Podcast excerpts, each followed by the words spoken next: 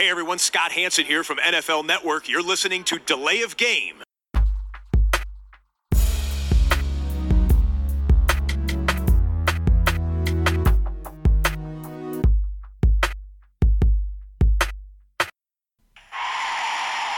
of game. Offense. Five yard penalty. Repeat down. Repeat down. Repeat down. Repeat down. Wisst ihr alle noch, was ihr in der Woche nach dem Super Bowl im Februar gemacht habt? Also so genau weiß ich es nicht mehr, aber die Offseason, die damals angefangen hat, liebe Hörer, sie ist zu Ende. Es geht wieder Jawohl. los. Endlich. Hier ist Delay of Game, der Ja. Football Podcast. 39. Episode und ja, es äh, kribbelt in den Füßen, in den Händen. Stimmt das mit der 39? Mir kommt schon vor, als wenn wir bei 40 wären oder so. Ne? Hm, Ja, ich habe nochmal nachgeschaut. Ja, ich muss inzwischen immer äh, doppelt äh, gucken, nicht, dass ich da irgendwie einen Dreher drin habe. Ich begrüße äh, im Studio den Christian Hallo. und am Start ebenso der Max. Hallo. Ja, Jungs, es äh, geht los. Äh, Begrüßung haben wir in wunderbarer äh, Art und Weise hinter uns gebracht. Die Bierfrage heute mit Altbekannten, glaube ich, ja. Ja, ich habe einen Astra aus Hamburg. Ja. Uralt, Bolden. Mhm. Und ich habe äh, heute mal wieder ein IPA äh, von der äh, Kona Brewery aus äh, Hawaii. Ein Ich wollte gerade sagen, das sieht aus wie aus Hanalei Island IPA. Ich stoße an. Ist ja weit gereist. Das ist weit gereist. Prost. Prost. Ja, wir freuen uns, aber wir haben, bevor wir auch so richtig auf die erste Saisonwoche vorausblicken, haben ja auch noch ein bisschen äh, Saisonvorschau, den letzten Teil zu erledigen. Müssen wir erstmal über die ganzen Mega-Deals sprechen, die es gab. Letzte Woche sprachen wir über Odell Beckham Jr., bestbezahlter Wide Receiver der NFL-Geschichte. Und dann wurde das Ganze zwischen Podcast 38 und 39 nochmal getoppt. Aaron Rodgers ist jetzt der bestbezahlte Quarterback der NFL-Geschichte. Dann war Aaron Donald für einen Tag der bestbezahlte Defender der NFL-Geschichte. Dann wurde aber Khalil Mack getradet von Oakland nach Chicago und Chicago machte dann Mack zum bestbezahlten Defender der NFL-Geschichte. Und äh, ja, ich übergebe das Wort vielleicht mal an den Christian. Ähm, was sagst du Ja. zu den ganzen Deals? Riesige Verträge, die da abgeschlossen worden sind. Äh, kaum fassbar von den Zahlen äh, zum Teil. Man hat es sicherlich erwartet für Aaron Rodgers. Er ist äh, in den letzten Jahren der beste Quarterback mit Tom Brady zusammen. Tom Brady ist in einer ganz besonderen Situation mit den Patriots, ist jetzt auch schon ein bisschen älter. Deshalb ist eigentlich Aaron Rodgers so, wo man sagt, der müsste eigentlich der bestbezahlte Quarterback sein. So, er war eine Zeit lang äh, bestbezahlter Quarterback, ist dann von vielen überholt worden im Laufe seines äh, Vertrages. Es ist ja immer so gewesen, der nächst neue Quarterback-Vertrag ist der höchste sozusagen. Äh, über Luck, über K, die ganzen Leute, die dann äh, auf einmal mehr verdient haben. Mit Ryan, Stafford war noch Stafford, dazwischen. Cousins. Cousins Cousins. dann jetzt. Ähm, ja, und äh, dann ist er jetzt halt wieder ähm, quasi an der Reihe gewesen. Er hatte noch zwei Jahre Vertrag, aber die Packers und bei so einem Mann will man das sicherlich auch frühzeitig äh, alles unter Dach und Fach bringen und die, die Packers machen das auch ganz gerne. Er hatte jetzt auch keinen Signing-Bonus mehr in seinem alten Vertrag. Das war ausgelaufen und dann haben sie gesagt, okay, wir hängen vier Jahre nochmal dran. Hast insgesamt sechs Jahre äh, Vertrag, bis er 40 ist. Also jetzt den Rest äh, seiner Karriere mutmaßlich Ja. oder zumindest den allergrößten Teil. Ja, und haben da äh, einen, Wahnsinnsvertrag äh, hingelegt, vor allen Dingen vom Signing-Bonus, also das Geld, was er sofort bekommt, sicher hat, 57,5 Millionen, Das ist der größte Signing-Bonus der NFL-Geschichte, richtig? zack, ab ins Portemonnaie. Ja. Und äh, was auch für ihn wichtig war, entscheidend, dass er bis zum nächsten März insgesamt 80 Millionen Dollar äh, von dem Vertrag schon mit nach Hause nimmt. Das heißt also, dieser Signing-Bonus und was er jetzt an Gehalt für diese Saison und Roster-Bonus nächstes Jahr bekommt, summiert sich dann auf 80 Millionen. Das heißt einen eigentlich riesigen Batzen hat er 54 wirklich, Millionen nur übrig. ja, einen riesigen Batzen hat er dann äh, im Safe Okay. sozusagen. Äh, damit kann er sich ein Haus kaufen oder er will das vielleicht noch in andere Sportvereine investieren. Ich weiß nicht, ob er bei Milwaukee aufstocken will. Milwaukee Bucks. Warum aber das äh, hat man gehört aus den Verhandlungen, war ihm wichtig, dass er viel Geld möglichst schnell bekommt und äh, das ist absolut der Fall. Und dann äh, geht das halt weiter. Insgesamt äh, ist ja diese Verlängerung halt über 30 Millionen. Das ist ja auch eine wichtige Sache gewesen, dass er dann der höchstbezahlte Quarterback wieder im, im Durchschnitt ist. Äh, es ist aber auch so, dass es jetzt äh, nicht ein ganz neuer Vertrag ist, den man noch nie gesehen hat, alles garantiert oder 40 Millionen oder sowas. Es ist noch machbar, denke ich mal. Auch dadurch, dass der Salary Cup die letzten Jahre gestiegen ist, ist es auch für die Packers handelbar. Am Ende haben sogar noch Möglichkeiten, da nochmal vielleicht eine kleine Verlängerung draufzusetzen oder was umzuwandeln in Signing-Bonus oder wie auch immer. Also es ist vom Salary Cup äh, okay. Und deshalb denke ich für beide Seiten ein guter Deal und man hat es frühzeitig ähm, auch äh, erledigt. Das war den Packers unheimlich wichtig, glaube ich, Max, das vor dem regulären Saisonstart über die Bühne zu bekommen. Ja, auf jeden Fall. Ne? Also, wenn nicht er, wer dann, sag ich mal so. Ne? Aktuell, er wird ja wieder groß gehypt. Nach der Verletzung kommt er wieder zurück in der Saison. Ich bin auch Riesenfan, ich freue mich super für ihn. Ähm, er hat es auch super, äh, sich hat auch super bedankt und zwar hat er quasi in den Social Medias einfach nur sein Draftbild von damals hingegeben, wo er ja ganz spät gedraftet worden ist, war glaube ich 2004, wenn ich mich nicht täusche. Mhm. Einfach super Typ, der ist einfach, der lässt es nicht raushängen, der ist ganz seriös. Ich glaube, der bereitet sich einfach jetzt so mental auf die Saison vor, hat jetzt einen dicken Fisch in der Tasche quasi. Ne? Ähm, mich hat es gefreut, ähm, für ihn natürlich super geil. Und jetzt können die, äh, die Packers natürlich zum Super Bowl starten. Tobi, wie hast du es gesehen? Ja, also das hatte sich ja in der Offseason immer mal wieder ähm, zum Thema gemacht, äh, verselbstständigt, äh, glaube ich, einfach auch durch die Bereitschaft, die Signale, die von den Packers ausgingen, auch wenn Rogers, der sich, ich glaube, relativ selten und auch nicht jetzt immer so mega offensiv geäußert hat wie andere Leute, die ja. äh, jetzt irgendwie dicke Verträge unterzeichnet haben. Ja, ich fand es jetzt auch gut für Green Bay, es ist unheimlich wichtig, ähm, da Ruhe reinzubringen, auch wenn ich jetzt im Umkehrschluss nicht glaube, dass das ähm, eine super Ablenkung gewesen wäre, wenn das noch ein bisschen gedauert hätte. Dafür ist einfach die Franchise mit dem ganzen Staff und auch der, der Spieler in Kombination, das ist einfach ein, ein harmonisches äh, Verhältnis. Ähm, da gibt es eigentlich keine Störfeuer, zumindest keine, ähm, die ich jetzt erwartet hätte oder, oder von denen man ja auch weiß aus der Vergangenheit. Also ich kann auch da nur sagen, Gratulation. Äh, den Packers lässt es natürlich dann für die Zeit ab 2019 ähm, Handlungsspielraum, das ist gut. Und Rogers, äh, ja, ne, du weißt nie, was passiert, wenn du dann die 35 erreicht hast. Kann man auch mal vielleicht verletzt sein und ne, wenn die Packers irgendwann sagen, pass auf, wir setzen uns jetzt zusammen, du fällst irgendwie das ganze Jahr aus, wir sind hier in 2021, wir, du kommst ja eh nicht mehr zurück, dann entlassen wir dich jetzt. Dann hat aber der Mann natürlich den größten Batzen schon viel schon früher eingeschrieben. Ja. Also das ist eine Win-Win-Situation. Mhm. Ja. Ja, dann gehen wir mal zu dem anderen Vertrag. Aaron Donald, wir haben es die ganze Zeit gesagt, er bezahlt den Mann doch endlich. Da war es eine andere Situation. Da ist ja der äh, jetzt äh, die, die Option gewesen. Er wäre ja nächstes Jahr Free Agent geworden. Das heißt, noch ein bisschen mehr Handlungsdruck auch für ja. die Rams, da endlich tätig zu werden. Auch in Bezug ähm, zu zeigen, dass man auch Leute, die da wirklich was leisten über die Jahre, bezahlt und nicht nur Free Agents einkauft sozusagen. So für die Struktur des Teams ist es auch, denke ich, wichtig gewesen. Sie haben ihm auch wirklich eine Menge Geld gegeben. Sechs Jahre 135 Millionen, vor allen Dingen 87 garantiert, auch das höchste für einen Defensive-Spieler, was man bis dahin gesehen hat. Ja, und damit ist er jetzt lange an die Rams gebunden, in seiner, in seiner Blütezeit sozusagen. Jetzt noch 27, 28, 29, 30, 31. Auch, ja, man war, es war klar, dass man da ganz tief in die Tasche greifen muss, muss. weil er ist auch der Defensive Player of the Year. er mhm. ist dominant gewesen die letzten Jahre. Also wer, wenn nicht er, sollte dann auch den höchsten Vertrag äh, abschließen. Ja, und das haben die Rams gemacht. Sie haben äh, das Portemonnaie weit aufgemacht. Ich denke, da sind auch beide Seiten irgendwo zufrieden. Ähm, ist ein bisschen immer die Frage, ob es sich wirklich lohnt, für einen Nicht-Quarterback so viel Geld zu investieren. Kann er das Spiel so stark beeinflussen? Aber was wir die letzten Jahre gesehen haben, würde ich sagen, bei ihm ja. Er ist einer der wenigen Spieler, der das kann und der da so viel Druck macht äh, von der D-Line aus und das Spiel ähm, so kaputt macht des Gegners, dass er vielleicht auch sein Geld wert ist. Ja.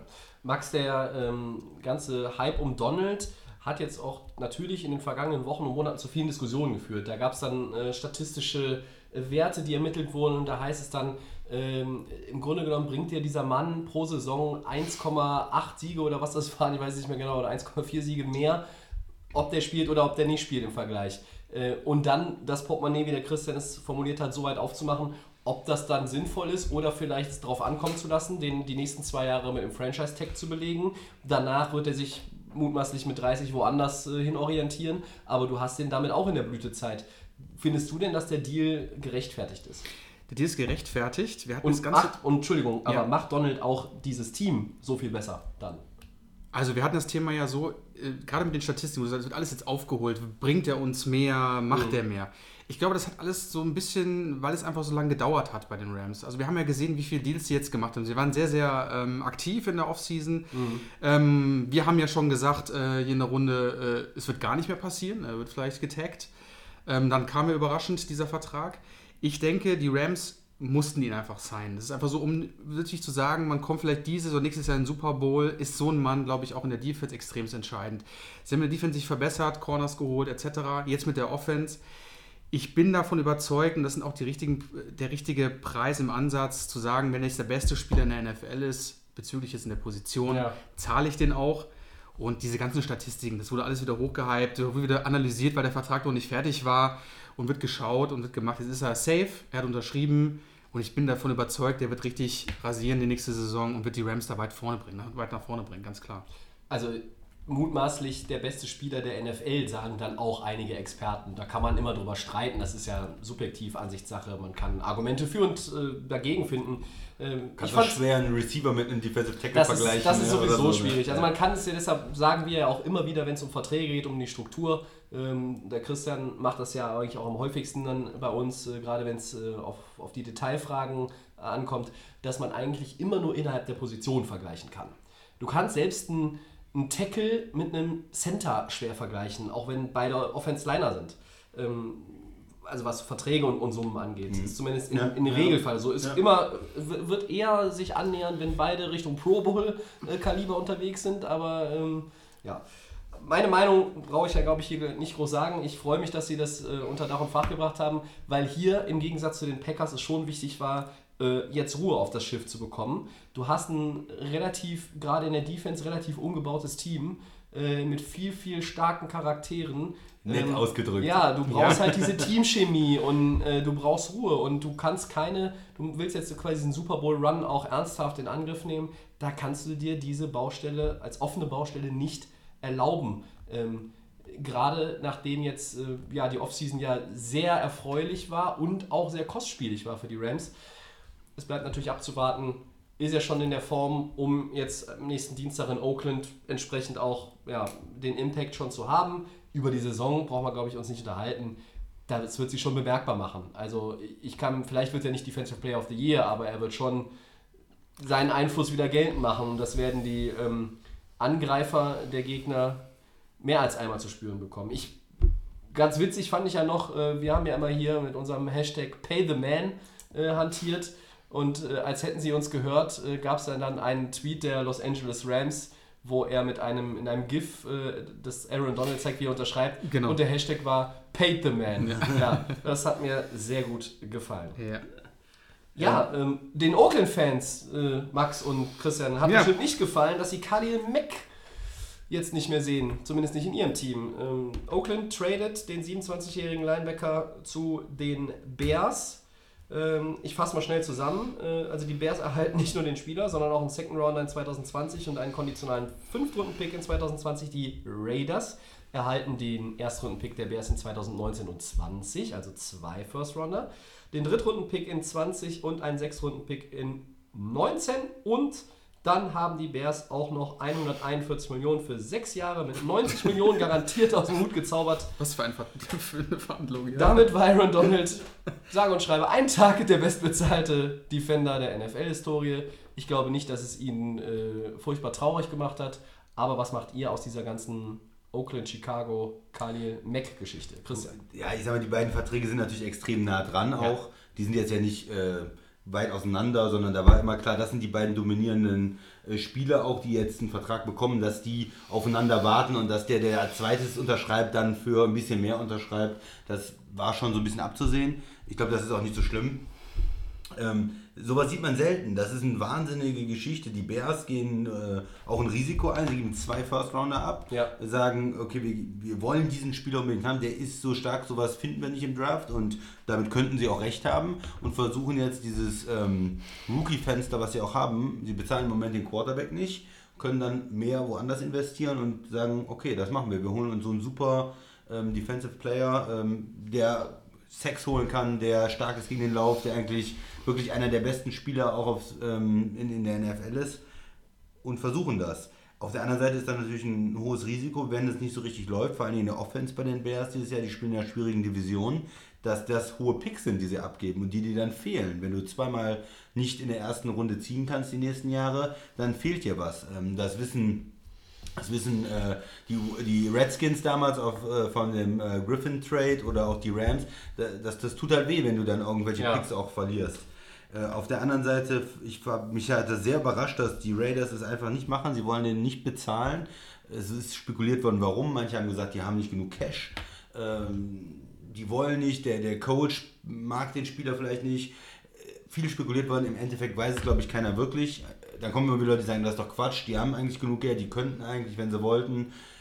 Ich, ich weiß es nicht, warum sie es äh, sich so entschieden haben, aber die Oakland Defense war die letzten Jahre nicht gut und die wird sicherlich nicht besser, wenn man seinen besten Mann äh, abgibt. Und ja, die Picks sind nett, klar, ist ein gutes Angebot von, von den Bears, aber die kommen ja auch erst nächstes, übernächstes Jahr rein. Das heißt, erstmal Aktuell hast du nichts in Return. Ne? Erstmal hast du nichts, äh, ist die Defense schlecht. Also Ja. da ist Oakland jetzt mit, müsste eigentlich eine der schlechtesten Defense der, der, der Liga sein. Ne? Ähm, ja, das ist dann schon, äh, schon sehr verwunderlich. Ja. Was noch vielleicht ein, ein Punkt, der vielleicht nicht schlecht ist für die Bears, dass sie diesen Second Rounder kriegen von Oakland, weil wenn Oakland wirklich auch sehr, sehr schlecht ist in der Defense und die Offense lief ja letztes Jahr auch nicht so gut, man weiß nicht, wie gut sie in die Saison kommen, auch mit dem neuen Coach, dann äh, kann der Second Rounder auch diesen First Rounder, den sie abgeben, äh, vielleicht schon ein bisschen ausgleichen. Wenn die Bears-Saison gut läuft und die Oakland-Saison schlecht, ist dann ist das in, Ja. ähm, in Dann sind das 2020 vielleicht dann gar 15, nicht 20 schlimm, ne? Draftpicks nur auseinander in Anführungszeichen. Es könnten auch 40 sein. Ja. Ja, Ne? da kriegst du sogar ein bisschen, holst du dir da zurück von diesem äh, Draft Capital. Ja. Äh, Max, glaubst du denn, dass dieser Trade und dass den Raiders jetzt Mac fehlt, dass das auch den Druck jetzt wirklich äh, jetzt nicht eher für Ruhe sorgt, sondern den Druck nochmal erhöht, auch auf John Gruden und die ganze Organisation? Finde ich schon. Gruden kam jetzt mit einem mega Gehalt zu den Raiders. Ähm, Deswegen können sie nicht bezahlen. Jetzt haben wir das Rätsel genau, gelöst. es ist alles beim 100 Trainer. Millionen für den Coach Das ist alles dem Trainer. ähm, ja, also nochmal zu dieser Mac-Sache. Ich habe erst mich in den Social Medias gewundert. Auf einmal schießt es da äh, Chicago Bears und ich dachte mir so, okay, was ist jetzt los im Trade, was auch immer. Und dann habe ich ja irgendwo dann gedacht, okay, jetzt werden die Bears wahrscheinlich das Mega-Angebot raushauen. Ich habe mich dann gefragt, Oakland, was ist los? Also, wir haben die letzte Saison gesehen, jetzt haben sie einen mega krassen äh, Coach, in Anführungsstrichen, der sich gut auskennt.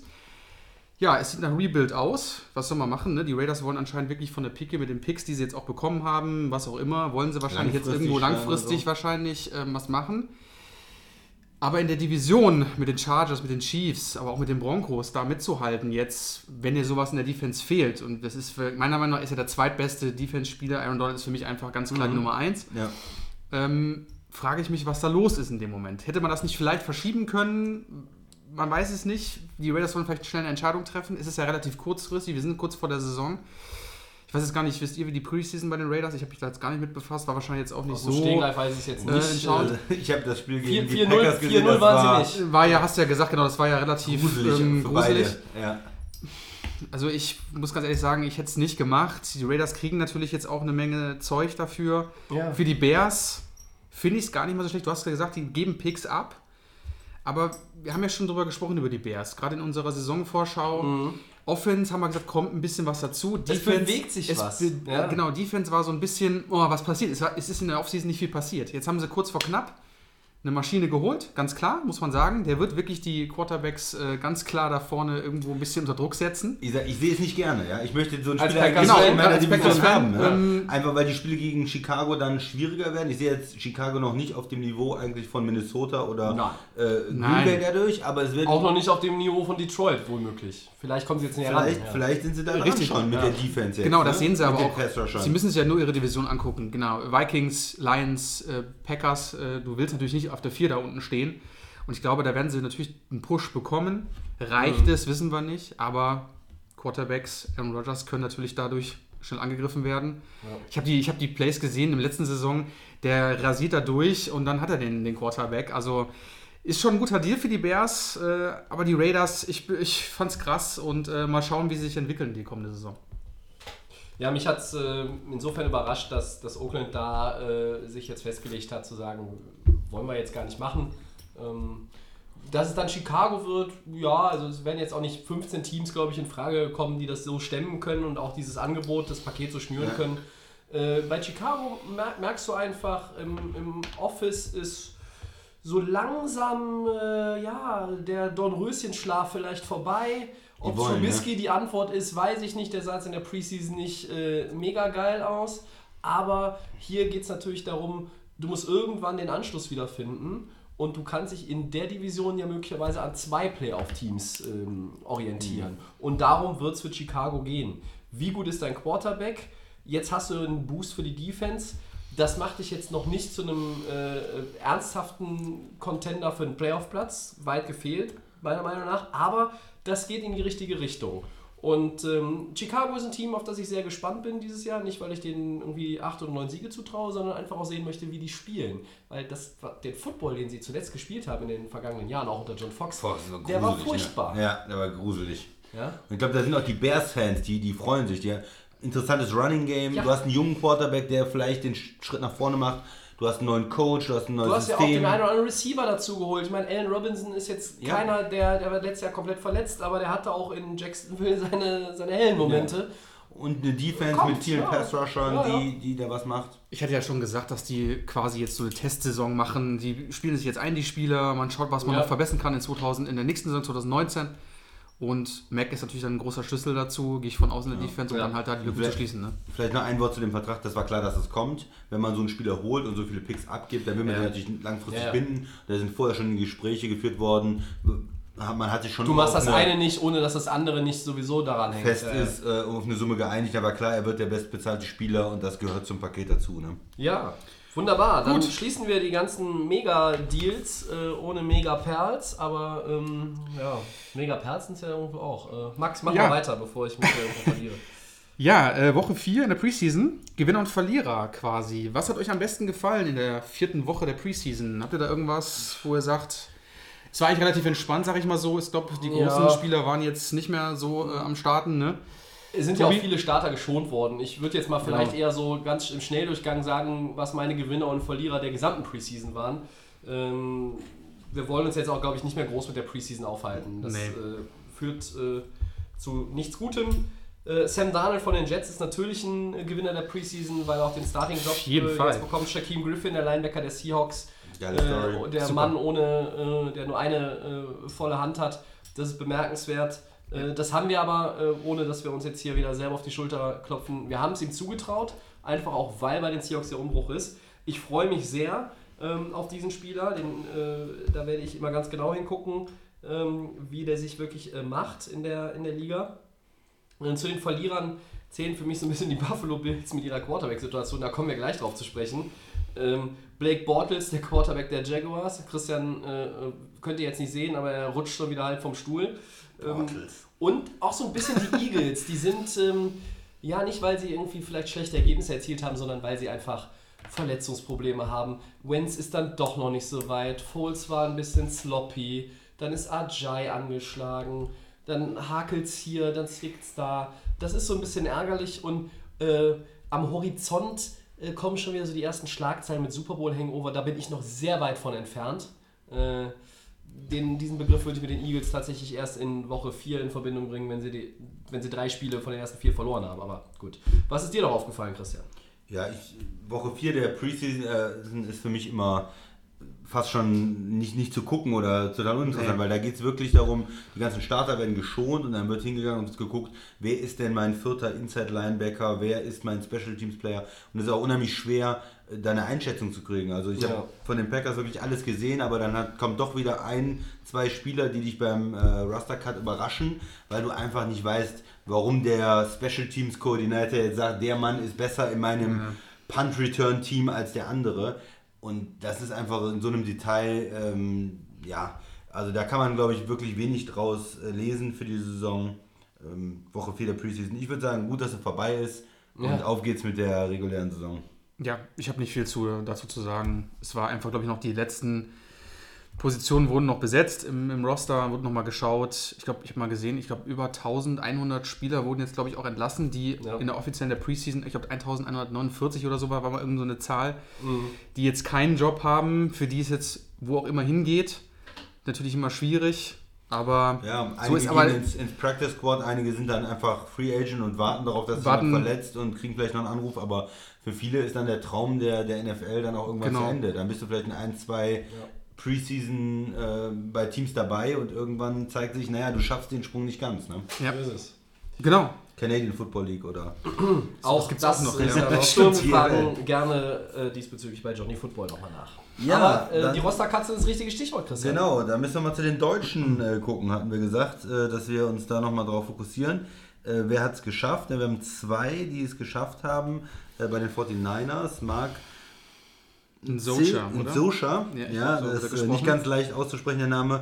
Und dann natürlich St. Brown, der Receiver bei den Packers, der es Ja. geschafft hat. Den wir fortan nur noch EQ abkürzen. EQ, machen auch viele in Amerika, ja. habe ich gesehen. Das ist viel besser, als dass wir uns hier immer äh, mit der Aussprache blamieren. Ähm, ja. Ja, die beiden haben es geschafft. Ähm, ja, was Meinung, Tobi? Ähm, ja, also für, mich, für Sam Brown freut mich das äh, genauso wie äh, für den Linebacker bei den 49ers. Ähm, Sam Brown hatten wir so auch mal, glaube ich, nach der zweiten Preseason-Woche gesprochen, dass Ja. durchaus möglich ist. Jetzt Genau. haben die Packers, glaube ich, aktuell im aktiven Roster sieben oder acht Wide Receiver Immer, ja. und nur zwei Running Backs. Was auch damit zu tun äh, hat, dass Aaron Jones, glaube ich, noch suspendiert Ja. ist. Oder waren es mehr Running Backs? Ja, die haben es jetzt korrigiert. Also sie sind angefangen mit 8 und 2. Ja. Äh, das war aber nur so ein erster Move. Die haben dann einen Receiver Injury äh. Reserve gesetzt und sich noch einen Running Back geholt von Dallas. Und dann Das heißt, käme ja mit Jones der vierte Running Back noch dazu. Jones kommt nach zwei. Sachen Ja. zurück. Das heißt, das ist schon wieder ein bisschen balancierter. Aber sie haben tatsächlich im Moment sieben Receiver im Kader, was auch viel ist. Mhm. Ja. Weil sie alle drei Rookies dann äh, behalten wollten und das Potenzial von denen äh, sich anschauen möchten. Also ich glaube, dass, dass wir hier auch ein bisschen äh, darüber reden, wie äh, bei zum Beispiel der Kollege Böhringer, Moritz Böhringer, der hat es nicht geschafft ähm, bei den Bengals. Er ist aber ja Teil des International Pathway äh, Programs, das heißt, der, da ist ihm eigentlich der Platz im Practice Squad sicher, das ist der äh, Teil dieses Vertrages. Ähm, das gleiche gilt auch für äh, Christopher Ezeala von den Ravens und er Erik, der Bruder von Mark, Erik Mchocha, wie auch immer er sich ausspricht, von den Buccaneers. Ähm, ja, äh, die landen im Practice Squad. Kasim Edebali bei den Bears nicht. Ähm, der ist natürlich Der auch äh, ein Opfer dieses leid. Khalil Mack Trades irgendwo. Ähm, er hat ja auch schon das eine oder andere Regular Season Game seiner Karriere gespielt, unter anderem für New Orleans. Also äh, da hat es mich dann letztlich äh, ja nicht überrascht, weil durch diesen Mack Trade war es fast zu befürchten. Aber wenn es den Trade nicht gegeben hätte mit Oakland, wäre Edebali womöglich noch drin geblieben. Ähm, vielleicht jetzt nicht als, als Starter, aber zumindest äh, im, im aktiven Roster. Ja. 2 aus 6 ist jetzt auf den ersten Blick keine besonders tolle Bilanz aus deutscher Sicht, aber man muss ganz ehrlich sagen, ähm, mehr als drei hatten wir, glaube ich, jetzt hier auch nicht erwartet. Also wir freuen uns für die Deutschen, wir werden ihre Leistungen sicherlich im Laufe der Saison auch äh, immer mit einem Auge beobachten. Ähm, ja, der Unterschied zu, zwischen Sam Brown und Böhringer, auch wenn natürlich die Situation immer, welche Quarterbacks sind da in, in, den, in den Trainingscamps, wie sind die Mitspieler, wie ist die ganze Organisation aufgebaut und wie viel Vertrauen erhältst du und so weiter. Ich habe aber auch so manchmal meine Zweifel, ob der eine oder andere auch bei den deutschen Kollegen nicht in Sachen Einstellung, äh, ich benutze jetzt mal diesen englischen Begriff Work Ethic, ähm, nicht vielleicht dann doch etwas mehr macht als manch anderer und deshalb der eine oder andere es dann nicht schafft. Äh, ja, ich meine damit vielleicht tatsächlich sogar Moritz Böhringer. Ähm, Ist Kaffeesatzleserei, aber Äh, Einstellung meinst du so in Richtung Fitness oder so? Weil ja, ich weiß ja nicht, irgendwo Fitness ist ja relativ stark fehlt, geworden, Die, ne? Genau. die fünf extra, äh, fünf extra Minuten noch irgendwie im Kraftraum oder äh, ich, das kann man natürlich schwer Weil, weil beurteilen. Einstellung, aber- ich habe ich hab jetzt gehört, dass er super fit ist eigentlich, also super aufgebaut. Und, Er hatte ja in der. Preseason kurz mal die Chance, kurz vor der Zone mal in die Endzone zu laufen. Mhm. Ich glaube, er hat einfach noch so diesen Respekt und diese Angst, glaube ich, noch davor, diesen, diesen einen Move zu machen. Klar kamen zwei ähm, Defensive-Spieler auf ihn zu und die haben ihn auch gleich von den Füßen genommen. Vielleicht war der Druck so groß, zu sagen, okay, schaffe ich das wirklich in die Zone? Er war wirklich nicht weit, ich glaube, fünf Yards oder so. Ja, okay, er versucht es dann tue ich ihm vielleicht Unrecht. ja, aber ich sag mal so, Tobi meinte schon richtig, kann vielleicht an der Einstellung, vielleicht ist er noch zu unsicher, ist immer ein sehr ruhiger Typ, du hast ihn auch interviewt. Du kennst Ja. ihn ja von, von, der, von der Stimme her, wir haben ihn auch in den Interviews gesehen. Ich glaube, es fehlt immer noch so vielleicht dieser Tritt in den Hintern. Der so ein bisschen vielleicht- das Feuer vielleicht. ja, das Feuer oder vielleicht irgendwo so ein Mentor, der ihn vielleicht mal packt und Ja. ihn dann irgendwo das ist vielleicht besser formuliert als das, was ich eben gesagt Genau, habe. und ähm, dass man halt dann diese, diese, diese Drucksituation, weil er will ja in den, in den, in den, Roster rein, ne? also darf nicht vergessen, da muss man halt dann vielleicht irgendwie den Biss bekommen, diese Push, diesen Push zu bekommen, dass er da rein, immer hinein, hinein. in die Endzone. Ne? Und da ist es, glaube ich, so, da fehlt und da wird es wahrscheinlich immer schwieriger für ihn. Ne? ja. Ja. Ja, äh, hat noch jemand was zu den, zu den Deutschen? Dann äh, eilen wir weiter. Ihr merkt schon, es ist heute ein, äh, ja, wieder mal volle Line-Up. Wir sagen das eigentlich gar nicht mehr, weil es ja jede Woche so ist. Äh, aber zwei Roster-Cuts habe ich nochmal rausgeschrieben. Wie sehr haben euch die eigentlich überrascht? Äh, einmal Kicker Dan Bailey in Dallas. Ja, es ist ein Kicker, aber es ist nicht irgendein Kicker. Und Wide Receiver Corey Coleman in Buffalo. Aber ehrlich gesagt, ähm, ja, da muss ich schon selber lachen. Christian. Ja, Dan Bailey hat mich sehr überrascht. Ja. Also, ich habe Hab ihn für einen sehr kompetenten und guten Kicker gehalten und das äh, sagen eigentlich auch die Zahlen, dass er in den letzten Jahren absolut solide war. Ähm, man kann sich ja natürlich immer streiten, wer ist der beste Kicker der Liga, aber in den Top 5 Kickern der Liga eigentlich Ja. für mich war, ähm, mit Leuten wie, wie Tucker und so weiter. Ja. Mhm. Und ja, er verdient natürlich dadurch, hat er auch einen Vertrag unterschrieben, verdient Geld. Drei Millionen sind es, glaube ich, oder sowas in einem Jahr. Und sie sind dann einfach mit einem ganz günstigen Kicker gegangen und wollen jetzt da, weiß ich nicht, zwei, zweieinhalb Millionen sparen, Dallas. Für mich ist das eine, ja, fast schon eine Fehlentscheidung, weil ich würde eigentlich immer sagen, ich habe da einen, einen sehr starken Kicker und das Geld ist gut investiert. Wenn es am Ende um Field Goal geht, äh, dann willst du da deinen soliden Experten haben. Und für mich ist das deshalb äh, von Dallas Sicht irgendwie, ja, ich habe es nicht verstanden. Und wenn ich ein Team wäre ohne guten Kicker, würde ich mir den Mann äh, doch mal angucken. Gutes Argument, gerade bei den Cowboys. Man weiß ja nicht, wie die so, wie weit sie kommen immer auf dem Field etc. Da braucht man vielleicht so einen Veteran, der dann das Ding vielleicht noch entscheidend irgendwo in, das, Ja. in die Gabel schießt. Ähm, Finde ich ganz gut. Äh, wir haben noch den anderen äh, Mann hier am Start, Corey Coleman. War bei den Browns, Mhm. ist dann gecuttet worden. Ich habe das sogar bei Hard Knocks gesehen. Ähm, hat er sich da ein bisschen gegen den Trainer angelegt, gegen Hugh Jackson. Ist Weil er getradet ge- worden. Getradet ne? worden, genau, äh, zu den Bills. Ja, und jetzt sind wir kurz vor der Saison und er ist jetzt auch wieder äh, nicht, hat es bei den Bills nicht geschafft. Ja, bei dem jungen Mann, man weiß nicht, wo die Reise hingehen wird. Er war jetzt nie irgendwo ein Receiver, der irgendwo groß aufgefallen ist, auch bei den Browns nicht. Ja. Ähm, wahrscheinlich bei den Bills auch vielleicht nicht die Motivation mitgebracht, von dem Trade vielleicht irgendwo enttäuscht gewesen.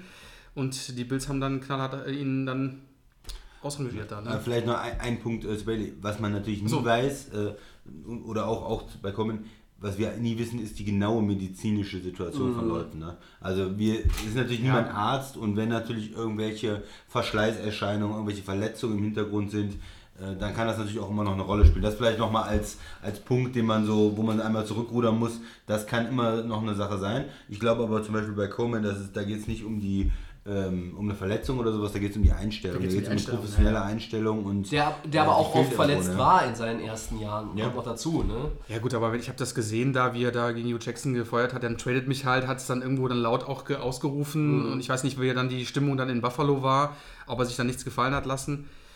Ähm, ja, ist Frustration wahrscheinlich so der, Ja. und dann fehlt die Leistung. Ne? Ja.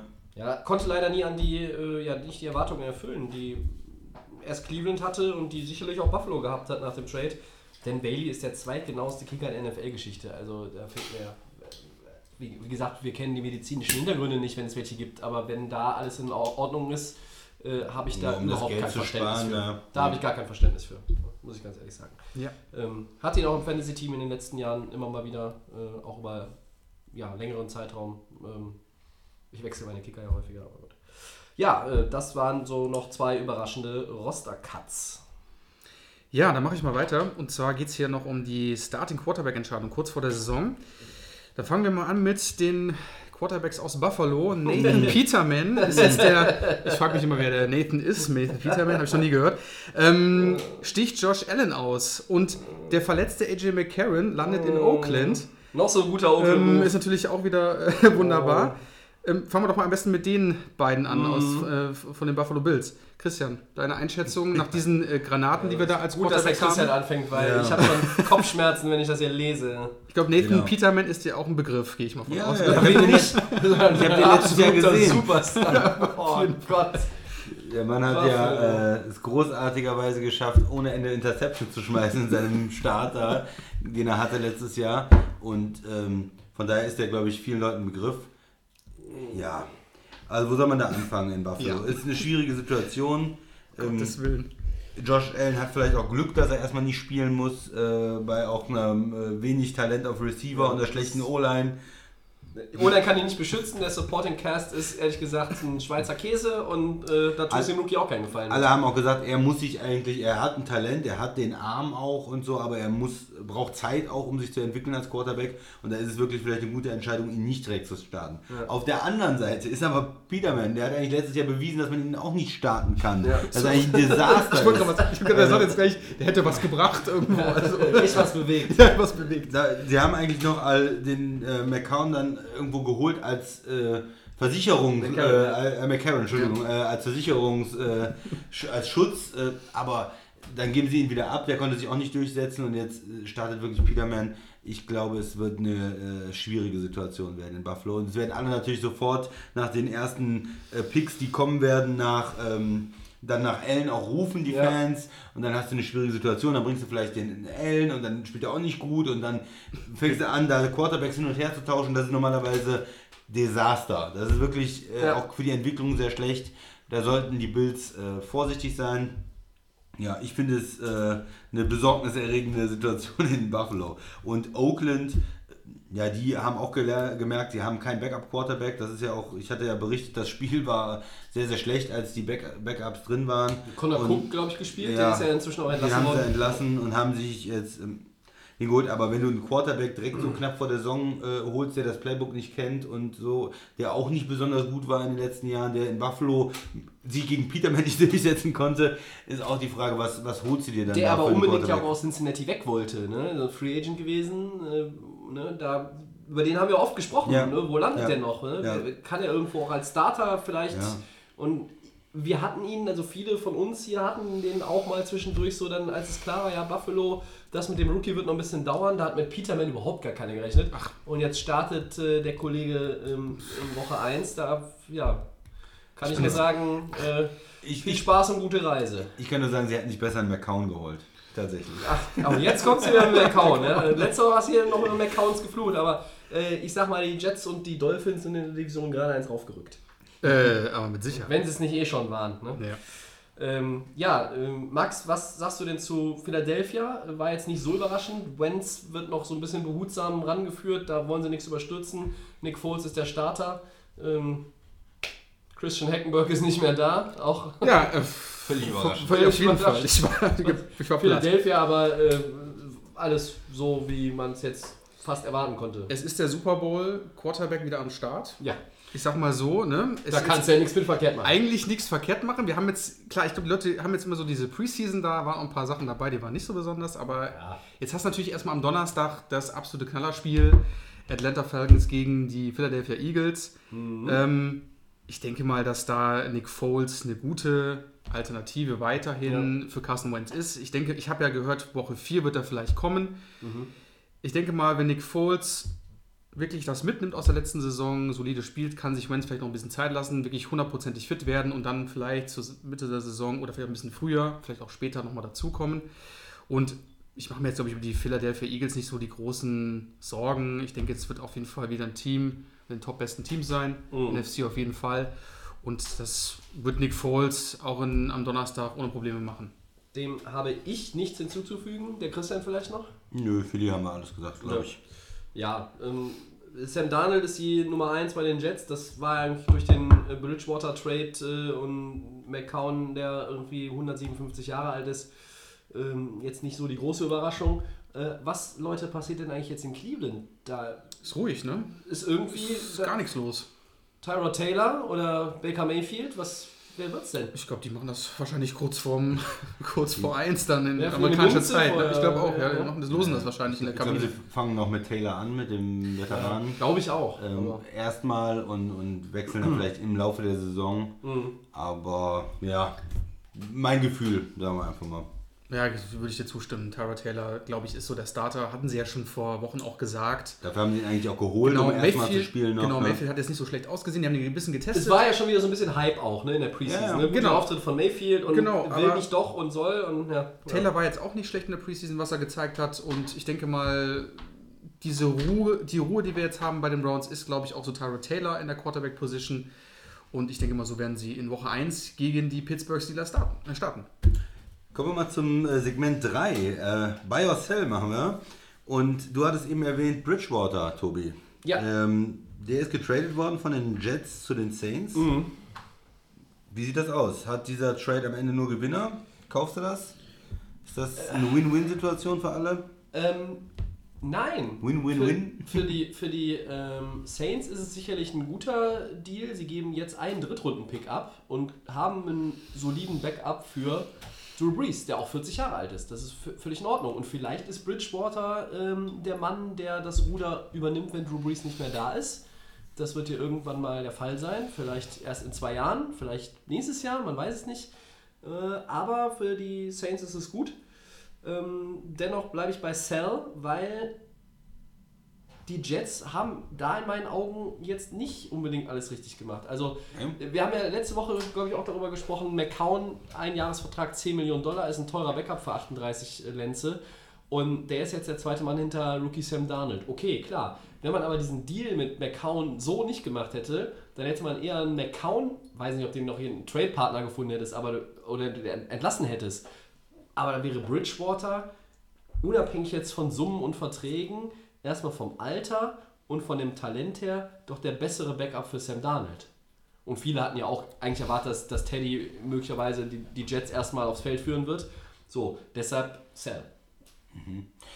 Grundsätzlich so in der Überlegung, ich hätte auch nicht unbedingt McCown für 10 Millionen verpflichtet schon Ja, ja, vorher. das meinte ich. Das Ich habe ja dich klar, nur zitiert, Ja, ja. Aber äh, ich finde es jetzt in der jetzigen Situation dann doch ganz gut, was die Jets gemacht haben. Ähm, Du hast jetzt drei Quarterbacks, merkst aber, der Rookie äh, soll starten und der, in den hast du ja auch investiert. Der soll ja auch die Franchise führen. Und der ist fit genug, der macht einen guten Eindruck. Dann bringst du den, nimmst den Veteran als Backup und kriegst halt noch einen Drittrunden-Pick. Das ist ja auch nicht schlecht mit dem du nächstes Jahr weiter dein Team verstärken kannst. Auch aus New Orleans Sicht ähm, finde ich das in Ordnung. Den Backup. Interessant wird es, glaube ich, aus Sicht von Bridgewater und New Orleans erst nächstes Jahr. Also jetzt das eine Jahr als Backup, okay, kein Problem, aber der ist nächstes Jahr Free Agent. Geht Breeze dann wirklich in, in Rente und bleibt er der Quarterback? Die müssen dann gegen den offenen Markt auch konkurrieren. Kann jedes Team hinkommen, äh, da kann Jacksonville sagen, oh Moment, hier, 10 Millionen macht für uns Quarterback, 20 Millionen. Warum nimmst du jetzt gerade Jackson? Äh, oder äh, Tampa, äh, wenn die äh, Winston endlich rausgeschmissen haben. Oder äh, ja, äh, verschiedene andere Teams. In Chicago, wenn die sagen, wir haben genug von Trubisky. Wie auch immer. Das heißt, da ist eine Menge möglich. Und da muss New Orleans erst auch überlegen, wie spielen wir das? Versuchen wir ihn vorher zu verlängern oder ist es wirklich nur für ein Jahr und dann war das wirklich ein ja, Drittrunden-Pick gegen ein Jahr? Hm, da bin ich schon wieder. Ja. Ist das dann genug?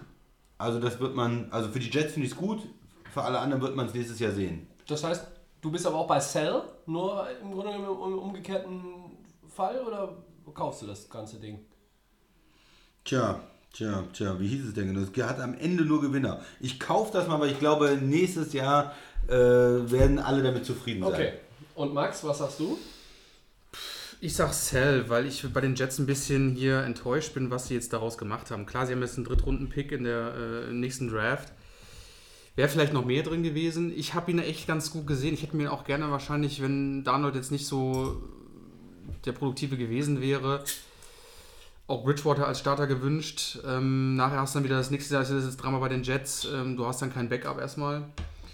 Dritte Runde, man weiß nicht, wo man dann wieder im, im nächsten Draft so steht.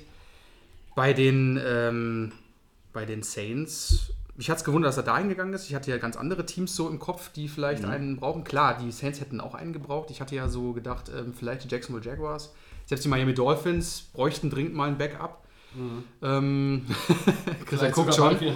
Ähm, wer weiß es. Ähm, deswegen, also ich zähle trotzdem, weil ich mit den Jets, mit dem, mit dem ganzen Thema nicht so zufrieden bin. Für die Saints aber natürlich gar nicht mal so schlecht. Ja. Max? Ja, dann mache ich gleich mal weiter. Und zwar äh, in Denver bei den Broncos. Äh, Quarterback Paxton Lynch wird entlassen. Wird er vielleicht in einem anderen Team äh, mehr Spielzeit bekommen und äh, sich da vielleicht auch weiterentwickeln, weil das hat ja bei den Broncos nicht funktioniert. Tobi, deine Sell- Meinung? Sell. Sell. Weiterentwickeln vielleicht, aber mehr Spielzeit äh, sehe ich jetzt nicht, weil erstmal hat er noch kein Team. Ähm, B, glaube ich, dass relativ viele auch von ihm die Finger lassen werden.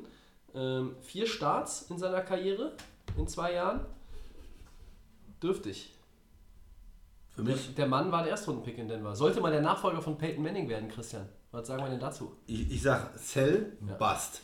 Ja. Einfach ein Spieler, der nicht gezündet hat, Ja. aus seinen Möglichkeiten, der seit den letzten Se- Jahren Sehen wir eher Heckenberg. äh, ja, nichts gemacht hat. Er hatte die Möglichkeit gehabt, auch in Denver Starter zu werden, hat er nichts draus gemacht. Und deshalb ist er für mich ein Bust. Und Max, haben wir, haben wir Breaking News oder was? Nee, ich hatte das heute Morgen nämlich gesehen bei Ian Rappaport auf Twitter. Er hat mich geschrieben, dass die Bills mit dem Paxton Lynch arbeiten. Und zwar morgen Abend.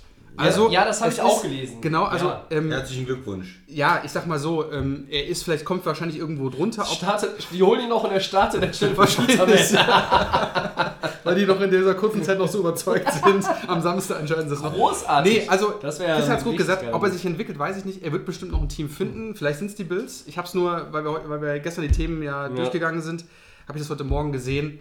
Vielleicht ist es ja da. Ja. Aber Paxton Lynch leider nicht die Erwartungen, die von ihm erwartet worden sind. Ne? Ja.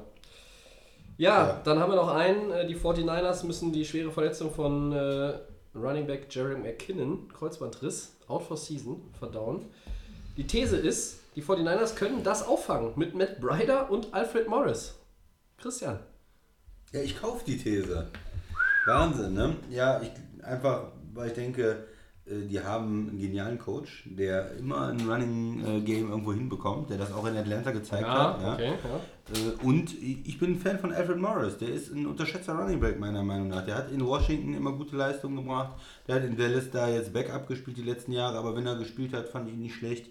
Er ist jetzt schon ein bisschen älter, aber ich denke, er, da kann man noch ein, zwei gute Saisons vielleicht irgendwo rausquetschen, irgendwo erwarten.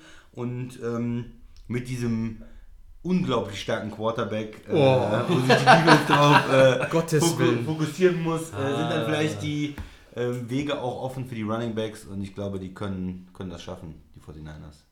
Wenn ja Jimmy G das ja nicht schafft da mit dem Werfen, dann müssen die beiden Jungs das ja auffangen. Oh, weil oh, oh. Ist ja leider so. Ich, Alfred Morris finde ich auch ganz gut. Matt Brader, ja, okay. Ähm, natürlich, vielleicht, wenn der Teamspirit bei den 49ers jetzt funktioniert, sie sind jetzt erfolgreicher, ähm, kann es natürlich sein, dass der, da natürlich die Spieler auch natürlich dann deutlich besser sind und das natürlich dann auch als Chance sehen. Jerry McQueen war ja eigentlich der Starter, fällt jetzt die ganze Saison aus. Ist für die beiden Jungs natürlich jetzt die optimale Chance. Ich bin trotzdem kein Jimmy G-Fan, man hat schon gehört. Ähm, wahrscheinlich Nicht muss nur er heute. nicht nur heute. Ich sag trotzdem bei, weil ich denke, wahrscheinlich mit dem ganzen 49ers Entwicklung könnten die natürlich vorgehen. Nein, Sam. Ah, okay. Sam, verkaufe ich sofort. Der, du, holst den, du holst den Jungen, vier Jahre, 30 Millionen Dollar. Der sollte eine Säule in der Offense von Kyle Shanahan sein. Das ist ein Zitat. Säule. So. Und das heißt, halt da, fehlt, da fehlt eine Säule. Und. Matt Ryder und Alfred Morris sind Ersatzmänner. Und das ist dann nicht die Säule. Und, oder keine von den vier Säulen, damit das Haus irgendwie halbwegs steht. So. Ich sag Sell. Ähm, die 49ers haben sicherlich noch einmal in den nächsten Tagen und Wochen auch die Augen und Ohren auf, was denn sonst noch so auf dem Running Back Markt unterwegs ist. Ähm, viel ist es wahrscheinlich nicht. Wenn die jetzt zum Beispiel die Chance hätten, einen Adrian Peterson sich noch zu holen, die ist jetzt nicht mehr da, dann könnte ich mir vorstellen, wäre das auch ein Thema geworden. Ja. Aber für McKinnon tut es mir erstmal leid, neuer Verein und eigentlich in Minnesota, ja, da hat sich das immer im Backfield so ein bisschen abgewechselt, ne? Und da sollte er jetzt eine tragende Rolle übernehmen und das passiert jetzt leider nicht. Ja. Schade, sehr schade. Rushing Champ, Alfred Morris. Ja, Ja, ja. das, ist, Ja, äh, da das, das ich können wir mal, ich hau einen Ja. raus vielleicht nächste Woche machen. Ja. Was Ähm, findest du das, das Running Game von den 49ers? Es geht doch nur um Garoppolo die ganze Zeit. Der macht das doch genau. alles dann eh alleine. Also Running Game. Wir, wir machen Buy or Sell an der Stelle zu. Ihr merkt, ich drücke mal wieder ein bisschen auf die Tube. Was wir noch äh, mit einem Satz erwähnen wollen, ist, dass äh, Antonio Gates bei den Chargers wieder ist. Der Tight End Yes. ersetzt den verletzten Hunter Jawohl. Henry. Ähm, auch da könnten wir jetzt sagen, äh, wir wussten es ja schon. Ähm, nee, aber freut uns, oder? Ja. Ja. Haben wir gehofft, weil Super. es passt irgendwo. Ja. Der kann auch ein Jahr spielen. Äh, Er wäre auch für keinen anderen Verein aus der Rente, glaube ich, gekommen, oder? Genau, die haben halt den Bedarf durch Ja. die Verletzung. Passt. Ja, so, so sieht das aus. Gut, dann kommen wir zum sechsten und letzten Teil unserer Season Preview der Saisonvorschau. Die NFC Playoff-Kandidaten, die da in der Reihenfolge ähm, der Divisionen von äh, East über North zu South und West heißen Philadelphia Eagles, Minnesota Vikings, Green Bay Packers, New Orleans Saints, Atlanta Falcons und LA Rams. Wie immer handeln wir die Teams in der Reihenfolge ab. Beginnen mit denen, die 2017 die wenigsten Siege hatten und das waren die Green Bay Packers. Die waren 7-9, haben äh, als einzige aus diesem Sextett, das wir uns ausgesucht haben, die Playoffs im vergangenen Jahr verpasst. Ja, Christian, äh, vielleicht als Packers-Experte und Edelfan an dich die Frage. Aaron Rodgers ist wieder da, hat äh, schwere Taschen. Äh, meine Frage ist, wie sieht es denn so um das Laufspiel bei den Packers aus? Also, das würde mich in der Offense interessieren und äh, wie stark ist die Defense? Was traust du deinen Packers dieses Jahr zu? Ich glaube, insgesamt ist ja, wir haben sie hier drin, weil die Meinung ist, okay, in den letzten Jahren hat man gesehen, wenn Aaron Rodgers spielt und das Team einigermaßen drumherum ist, dann sind sie für 10 Siege, Playoffs, Wildcard-Spot immer ähm, eigentlich in der Verlosung drin gewesen. Ja, was erwartet man da? Äh, Eine Offense, die stark ist, die viel über den Pass kommt natürlich mit Rodgers. Ja. Äh, Eine O-Line, die zumindest von den Startern her gut ist, mit, mit den Tackles, die, die in Ordnung sind. Wenn die verletzt werden, wird es schwierig werden, aber die Starter sind in Ordnung. Running Game ist nicht mehr so schlecht, würde ich sagen, wie in den vergangenen Jahren. Die hatten ja die ganzen Rookies geholt. Williams, ähm, Aaron Jones, du hast es erwähnt, der jetzt ähm, suspendiert ist erstmal, aber der dann wiederkommt, der stark war letztes Jahr. Und äh, dann kommt auch Montgomery, äh, der, der nicht schlecht ist. Dann hast du die ganzen Receiver dazu, Tight Ends haben sie äh, geholt. Das heißt, die Offense müsste eigentlich in Ordnung sein. Große Frage ist halt die Defense, wie in den vergangenen Jahren. Wie gut kann die sein? Wenn die überdurchschnittlich ist, dann sollte es für die Playoffs auf jeden Fall reichen. Neuer Offensive, äh, Defensive Coordinator, ähm, neue Spieler mit reingebracht, äh, alte Bekannte auch, die vielleicht, äh, man hoffen muss, dass sie nicht verletzt sind. Corner viel investiert. Große Frage ist, äh, kommt der Pass Rush? Outside Linebacker ist Matthew fit, Perry fit. Wenn die alle gut drauf sind, dann kann das gut funktionieren. Wenn da ein, zwei Spieler verletzt sind, dann wird es vielleicht dünn und dann könnte es da auch Probleme gehen. Aber insgesamt, ich gehe davon aus, dass sie wieder äh, eine ordentliche Saison spielen, nicht dominant im Sinne von 13-3, aber ähm, schon 10, 11 Siege holen können und mit den Vikings um die Division kämpfen. Wäre meine Einschätzung. Was hältst du vom äh, Rookie Jairi Alexander, dem First-Round-Pick? Gut, der hat einen guten Eindruck gemacht, der kann im Slot spielen, der kann Outside spielen. Ähm, der wird wahrscheinlich äh, als äh, zweiter, dritter Corner auch direkt viel eingesetzt werden. Ja, er hat, er hat auch einen Pick gehabt in der Kön Preseason. könnte er derjenige sein, der mit Tremont Williams äh, auch die meiste Zeit im, im Backfield steht? Oder ist Kevin King da eher zu nennen? Ja, Kevin King ist ja der letzt, äh, letztes Jahr der hohe Zweitrunden-Pick gewesen, der auch drin ist in der Verlosung, der ein bisschen Schulterprobleme hatte. Aber die drei sollten eigentlich so die Starter werden, weil Nickel ist ja fast schon die, die Starting-Formation in der NFL. Alle kommen mit vielen Receivern. Das heißt, du musst auch mindestens drei äh, die Corner aufbieten. Wird seine Einsatzzeit bekommen. Der wird seine Einsatzzeit bekommen. Ähm, Und dann ist auch noch ähm, der, der Jackson, der Second Round Pick, ist auch ein Corner. Der hatte zwei äh, Pick Sixes auch in der Preseason. Einer ist wegen einer äh, Strafe zurückgenommen worden, aber der hat auch Ball Skills und ja, der wäre dann der vierte Corner. Devon House haben sie noch. Josh Jackson, Äh, ja, genau. Das heißt, da ist jetzt wieder ein bisschen mehr Talent vielleicht auch in der, in der Defensive da. Max, Ja, der Chris hat das alles schon sehr, sehr gut erklärt. wenn Ähm, wir nicht er. Ja. Genau, wenn, wenn nicht er. Wenn Ähm, ja, Running Game. War ja, glaube ich, nach dieser Eddie Lacey-Zeit so ein bisschen das Problem bei den Packers immer, ne? Obwohl der ja damals auch eigentlich gar nicht so schlecht war. Am Anfang zu ne? schlecht, dann ein bisschen zu fett. Richtig. ähm, Ty Montgomery zum Beispiel hat mir eigentlich immer ganz gut gefallen bei den Packers. Der ist ja, Ja. gelaufen, der hat das so ein bisschen aufgefangen. Als gelernter Receiver. Ja. Genau. Ähm, jetzt haben wir ja hier noch Jamal Williams, der noch mit dazu kommt. Ja. Mir gefällt auch die Offense sehr gut. Also du hast hier ähm, natürlich die Nummer 1 äh, ist Devante Adams. Für mich ganz klar. Ich denke, das wird die hauptsächliche Anspielstation sein. Dann hast du immer noch Randall Cobb am Start, der klar ein bisschen zurückgegangen ist von der Leistung, aber trotzdem immer noch sehr solide ist. Das heißt, der ist auch noch da. Jetzt auf Tight End Position Jimmy Graham dazugekommen, wo ich sehr, von, äh, sehr viel von halte. Ich denke mal, das wird ganz gut klappen mit Aaron Rodgers. Ähm, Dann also eine Offense, Menge junge Receiver haben sie jetzt junge halt Receiver. gedraftet. Ähm, genau. Allison, der, der von letztem Jahr noch da ist, der jetzt so der Nummer 3 Receiver ist. Also um die Receiver macht man sich eigentlich wenig Sorgen. Äh, Wenn da mal einer ausfällt, dann können diese Rookies vielleicht nachkommen und auch ein bisschen Spielzeit bekommen. Genau, und jetzt gerade auch, da Chris hat es schon erwähnt, die Verletzungsthema hier. Clay Matthews, wie sieht es bei ihm aus? Ist er mal fit? Kon komplett die Saison? Spielt er 16 Spiele Spielt er durch, 60 Spiele mal durch, dann hast du Mohamed Wilkerson geholt. Ähm, für die D-Line nicht Für die D-Line nicht gut, ist von den Jets gekommen. Ähm, ich feiere den Mann sehr, weil der ist einfach konstant, der ist ein großer Kerl, der kann was. Du hast äh, Trevor Williams als Cornerback, du hast aber auch Haha Clinton Dix. Der letztes Jahr nicht ganz so gut gespielt so gespielt, hat, aber, aber davor vor war er wieder gut. Aber die gespielt, ja. Playmaker-Qualität. Der hat die Playmaker-Qualitäten genau und ähm, also Contract-Year-Film auch, ja. ich glaube, da hapert es wirklich nur an der Defense, meiner Meinung nach, ob die wirklich das ähm, schaffen, ähm, gut zusammenzuspielen und natürlich auch die Verletzungsthema da im Griff haben. Und dann sehe ich die Packers ganz weit vorne, ähm, weil einfach, glaube ich, das Konzept dann auch passt. Tobi. Ja, ihr habt alles, alles schon gesagt, was ich jetzt auch zu den Packers auf dem Zettel gehabt hätte. Mit Chicago, Minnesota, dann in Washington und Buffalo haben sie drei Heimspiele in den ersten vier Partien. Dieses Minnesota-Spiel wird vielleicht schon mal so ein bisschen richtungsweisend sein. Ähm, wenn die Packers aus diesen vier Spielen vier Siege holen, was ihnen zuzutrauen ist, dann hast du sofort das Gefühl, die sind da. Und dann ist sofort auch, sind die bei allen auf dem Radar. Das sind sie ohnehin, glaube ich, schon, aber dann sind sie voll auf dem Radar. Ähm, weil du dann einfach siehst, da ist das Team, hat nicht nur das Potenzial, es ruft es auch ab. Ähm, wenn die Packers gesund bleiben, auch gerade die O-Line, äh, wo äh, ich mich an Jahre erinnern kann, wo es 16 reguläre Saisonspiele gab und mindestens drei von den fünf O-Linern jede Woche auf dem Injury Report waren. Die haben dann auch teilweise gespielt, aber die sind immer questionable gewesen, doubtful, dann wurden sie nochmal runter äh, abgegradet auf questionable. Das heißt, die, da war immer irgendwie nach dem Spiel, in den ersten ein, zwei Tagen, war irgendwie gar nicht klar, ähm, können die noch laufen oder brauchen die vielleicht schon irgendwie einen Golfkart auf dem Trainingsplatz? So, und wenn die fit bleiben und natürlich auch Rogers an, aber da gehen wir mal von aus, an das anknüpft, was er sonst auch gezeigt hat, Green Bay absoluter Kandidat auch auf den Divisionssieg für mich. Du kannst Christian sieht sie vielleicht nicht bei 13-3.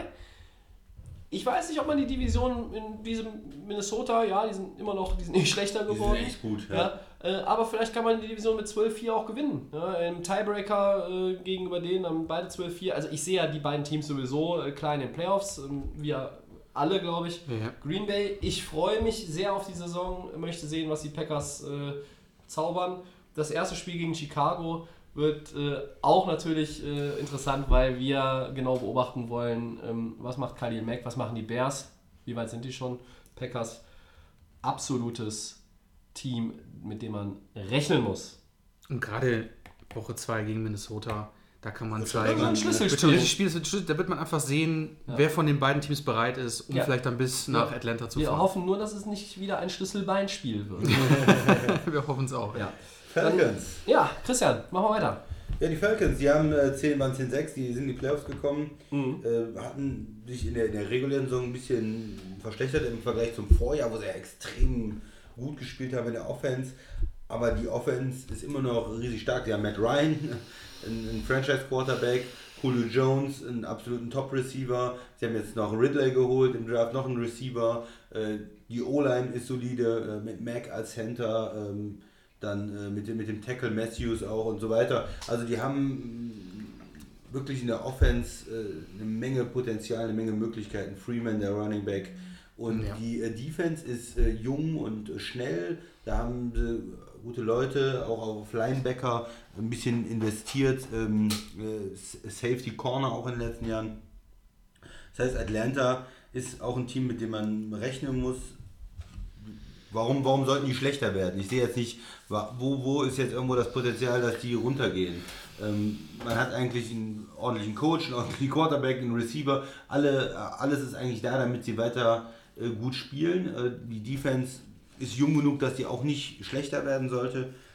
Ja, also für mich ein Playoff-Team, weil sie einfach konstant gut sein werden, viel Offense aufs Feld bringen und damit dann auch andere Teams unter Druck setzen. Vielleicht die Saints auch in der Division unter Druck setzen können. Ja, davon gehe ich eigentlich auch aus, dass sie es den Saints schon schwer machen können. Wir haben ja uns ein bisschen darüber äh, ausgetauscht, ob wir jetzt Atlanta oder Carolina zu den Playoff-Teams packen. Einer musste in Middle of the Pack gehen, das waren die Panthers. Atlanta ist ein Team, das wird immer in der Wahrnehmung über die Offense definiert, weil mit Julio Ja. Jones natürlich ein absoluter Top-Receiver da ist, mit Matt Ryan ein, ein Quarterback, der sicherlich nicht bei allen zu den Top 5 gehört, aber äh, der die Erfahrung mitbringt, der das Talent auch äh, hat und er hat ein, ein, eine talentierte Offense um sich, äh, um sich herum. Die O-Line wurde eben schon angesprochen. Ähm, da sind Leute wie Matthews, äh, Levitre äh, auf der linken Seite, Alex Mack. Die rechte Seite ist vielleicht ein bisschen schlechter, aber das ist bei vielen Teams, glaube ich, auch die in den Playoffs kommen, schon ein bisschen, aber ich finde den Unterschied hier auch gar nicht so gravierend. Wes Schweitzer, Ryan Schrader, ähm, du hast mit Sanu und, und, ähm, und Julio Jones natürlich und Ridley kam noch dazu. Ridley ersetzt ja Taylor Gabriel, der ist ja weg. Ich glaube, der ist auch in Chicago, ne? Ja. Und ähm, das kann, können die aber, glaube ich, so auffangen. Klar. Ähm, ob Ja, ne- die Defense weiter so stabil ist, das ist das, was äh, ich mich frage, Max. Wie siehst du das? Ich sehe bei den Falcons so ein bisschen das Thema, die sehen das Finale in ihrem eigenen. Finale daheim. Daheim, genau. Ich glaube, das könnte so den richtigen Push für die, für die Falcons geben, weil du sagst jetzt, die Oder Offense blockieren. kann auch durch blockieren. Wenn ich mir die ersten Spiele angucke, Philadelphia, Carolina, New Orleans, du hast Schwer. zwei, die jeder Division mit dir spielen. Das Wenn du wirklich nach Atlanta nach Hause fahren möchtest, Ja. ähm, musst du hier wirklich zeigen, dass du gegen Philadelphia, gegen Carolina Du musst sofort da sein. Du musst sofort da sein. ist zwei von drei gewinnen Richtig. vielleicht. Ne? Du musst am Donnerstagabend ne? Den, den, äh, den Standpunkt setzen, damit die ähm, Carolina Panthers quasi sich schon äh, warm anschnallen, anschnallen müssen, anziehen müssen, dass sie sagen, ähm, Mhm. Oder okay, ja. oder ja genau, ähm, dass sie da auf jeden Fall, weil da haben die Falcons halt das Problem, dass sie halt gerade in der Saison gerade hart starten werden. Aber ich glaube, das könnte vielleicht wirklich den Push ausmachen. Ähm, du hast das eigene Finale zu Hause in diesem gewaltigen Stadion, das ja wirklich grandios ist. Mhm. Mit der Offense, klar, Defense ist ein bisschen am struggeln. Ich habe jetzt nur gesehen, wir haben hier, da haben wir, glaube ich, noch ein paar. Ja, aber in der Desmond Defense, Trufant ist jetzt ja der Einzige, der aber ist auch schon etwas älter, ne? aber das sind, das sind Top Corner. Also Ist Trufant ein ist Top- Top Corner. natürlich Die haben kann man mit nicht, äh, äh, Keanu äh, Neal äh, einen First Round Pick als Safety. Vergiss mir Vic Beasley nicht, der ist das Herzstück. Vic Ja. Beasley als, als Pass Rusher, aber auch äh, Dion Jones, der Linebacker, der unheimlich viel Raum abdecken kann, ein moderner Linebacker ist. Also da ist auch Talent. Da sind schon mal vier Spieler, äh, Genau, die, die, die Talent haben. Und ähm, Grady Jarrett in der, in der D-Line, ja, ich, ich denke schon auch äh, Robert Alford als, als zweiter Corner. Talent ist da in Atlanta. Mich es ist jetzt nicht eine der absoluten Top-Defenses in der Liga, aber die sind auch nicht ganz unten. Die sind schon Mich würde es so gar nicht wundern, wenn sie vielleicht dann doch irgendwie oben an einstehen und sagen, dass die Saints dann doch nicht die Eins sind, sondern vielleicht sind es die Falcons. Also Okay. ich glaube, das macht sie natürlich bei den ersten Spielen hier ganz klar bemerkbar. Ähm, bleibt abzuwarten. Ja. Ja. Gut, dann machen wir weiter mit den New Orleans Saints, gerade schon angesprochen. Äh, Letztes Jahr genau diesen einen Sieg besser, 11-5, waren in den Playoffs, äh, haben dann äh, durch dieses Wunder von Minnesota den Einzug ins Championship Game verpasst. verpasst. Leider. Ähm, ich kann mich daran erinnern, dass ich äh, eine Viertelstunde auf mein Tablet gestarrt habe, als ich schon im Bett lag und das Ende dieses Playoff-Spiels gesehen habe. Ja. Und irgendwie sich, glaube ich, meine Gesichtszüge 15 Minuten lang nicht veränderten. Auch nach der 57. Wiederholung. Das war Wahnsinn, ne? Ja, ähm, das hat den Saints natürlich wehgetan, aber äh, die werden ja Die werden wieder angreifen. nicht weniger motiviert sein natürlich dadurch. Drew Brees ist der Quarterback, äh, hat sich nichts geändert, wie ja bei äh, eigentlich fünf unserer sechs Playoff-Teams sich auf der Position, zumindest was den Starter dann im Laufe der Saison oder vom Start weg betrifft. Ähm, ja, äh, es aussieht, äh, es, es fehlt erstmal Mark Ingram, ja, der ist suspendiert vier Spiele. Evan Kamara wird äh, möglicherweise dadurch noch mehr ähm, Carries bekommen im Backfield. Ja. Der Offensive Rookie of the Year, der amtierende. Du hast mit Michael Thomason äh, einen Top-Receiver, der ja auch bei vielen nicht immer so genannt wird, wenn es um die absolute Elite geht. Da gibt es natürlich größere Namen, Leute, die auch ein bisschen mehr vielleicht charismatischer auftreten. Das ist jetzt vielleicht bei ihm nicht so, Nein. dass man, aber es ist bei Julio Jones jetzt auch nicht so extrem wie bei einem Beckham oder früher bei einem Des Bryant gewesen ist. Ähm, die Frage, die ich mir stelle, sind die Saints so wie im letzten Jahr so eine Balanced Attack, wo man, früher waren die immer nur ein Passing-Team, sind sie jetzt wieder so ausgeglichen oder geht es jetzt noch mehr in Richtung Lauf? Ich denke, sie sind ausgeglichen. Die haben alle Möglichkeiten. Die haben einen super Playcaller, muss man auch mal sagen, mit, mit Sean Payton. Ja. Also als Coach, der seine Mannschaft ja auch richtig einstellt und der das Gefühl hat, diese Zusammenarbeit mit dem Quarterback über die Jahre, das ist ja ein Team, die wissen genau, was sie machen wollen. Ähm, die haben die Waffen. Breeze sah für mich letztes Jahr immer noch gut aus. Ja. Äh, was soll da passieren? Und sie haben im letzten Draft einfach dieses Talent reingekriegt. Äh, endlich mal gut gedraftet. Äh, Offensive Player of the Year, Defensive Player of the Year, also Rookie of the Year. Äh, und, und damit natürlich ihr Team extrem verstärkt. Ähm, es kann sein, dass die Defense äh, ein bisschen wieder ähm, ja, ein bisschen runterfällt, dass sie das nicht ganz bestätigen können, was sie letztes Jahr gespielt haben. Das äh, ist dann immer schwer, auf, auf dem Niveau dann über mehrere Jahre konstant zu spielen. Äh, auch Camara, der, ich weiß nicht, sieben Yards per Carry hatte oder sowas ungefähr, also so Fantasiewerte, äh, das wird natürlich vielleicht ein bisschen runterkommen. Da muss man die Erwartung davon vielleicht auch nicht zu hoch hängen, aber insgesamt, äh, wenn man so einen guten Draft hat, so viele talentierte Spieler, man hat den Quarterback, den Coach, einen guten Heimvorteil auch in New Orleans. Da ist halt die Frage, warum sollten die äh, wesentlich schlechter sein? Klar, es können immer Verletzungen auftauchen, aber wenn alle fit sind, sind die Saints für mich auch ein Playoff-Team. Ich sag mal so, dass sie schon wieder verstärkt auf den Run gehen, so wie letztes Mal. Jetzt ist ja Ingram gesperrt. Äh, Camara wird das jetzt erstmal übernehmen. Ähm, dann kommt er, glaube ich, in Woche 4, wenn ich mich nicht richtig täusche, kommt der äh, Ingram wieder. Ja. Das heißt, es wird dann auch wieder ähm, noch mehr in den Lauf, denke ich mal, gehen. Aber wie gesagt, Michael Thomas immer sehr solide, schon seit Jahren bei den äh, Saints. Du hast aber trotzdem immer noch äh, Ted Ginn Jr., hast du auch noch da am Start, ähm, der ab und zu mal auch wieder mal dann da ist, Langen- wenn irgendwo langen genau langen Pass so. fangen kann, der dann vorne da rumläuft. Ähm, die Matchups sehen auch ganz gut aus. Du hast Tampa, äh, Entschuldigung, ich bin eins weiter. Du hast hier doch ist Tampa. Bay, richtig, Cleveland, Atlanta. Du kannst schon mal äh, in Ruhe starten, hast jetzt nicht so krasse Gegner, kannst dich darauf einstellen, wie das Team, die Chemie passt.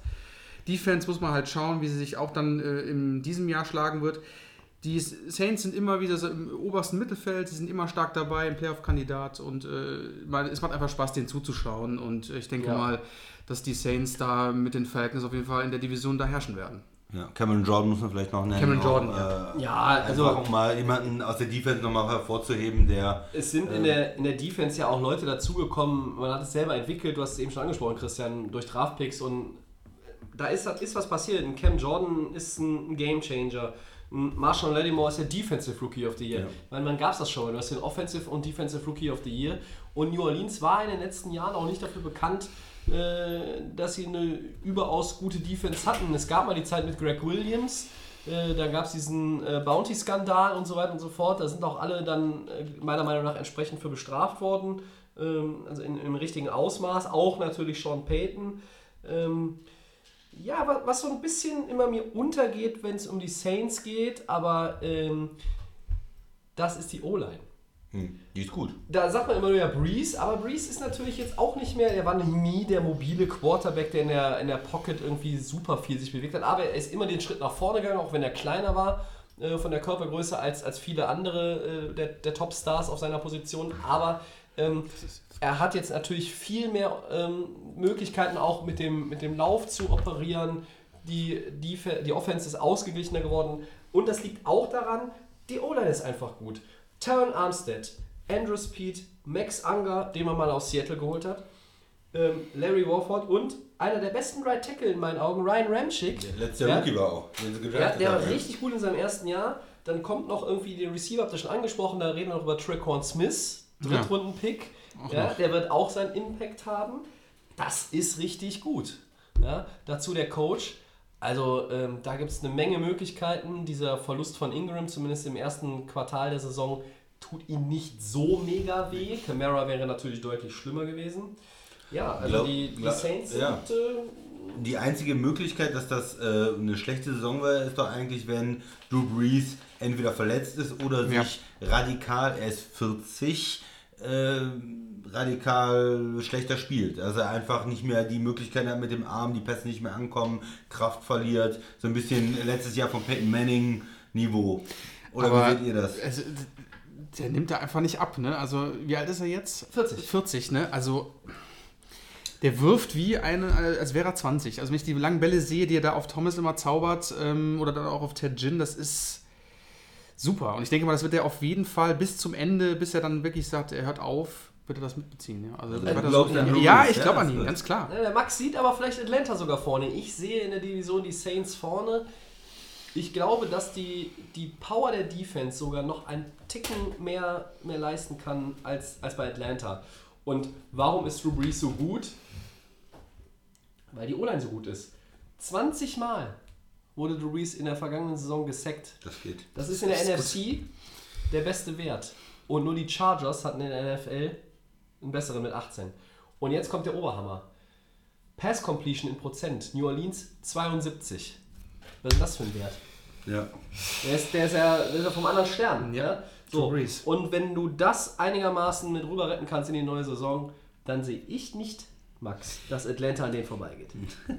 War nur vielleicht durch den Push, habe ich noch. Na, wissen Kann ja, ja, ne? ist ja kein Problem, ist ja ist gut. Ähm, Ist ja so, kein ne? Problem. Ja, dann, Rams. äh, Christian, bitte. Ja, Rams haben wir jetzt als nächstes. Rams.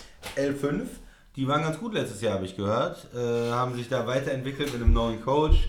Der Quarterback hat besser gespielt als äh, beim ersten Jahr. Das war, war ja nichts. Ähm, und die haben jetzt eine Menge gemacht. Wir haben die ganze Offseason über die Rams geredet, äh, Ja. über die ganzen Trades, äh, die sie gemacht haben und Spieler, die sie verpflichtet haben.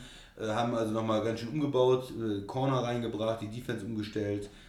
Wie läuft's für die Rams, Tobi? Du bist Rams-Fan. Erzähl uns das. Ja, Ähm, als wir letztes Jahr im November angefangen haben mit Delay of Game, hätte ich nicht gedacht, auch wenn sich schon abzeichnet, dass die Rams mal wieder in die Playoffs kommen nach, äh, ich glaube, 13 oder 14 Jahren, ähm, dass wir so viel über die Rams reden.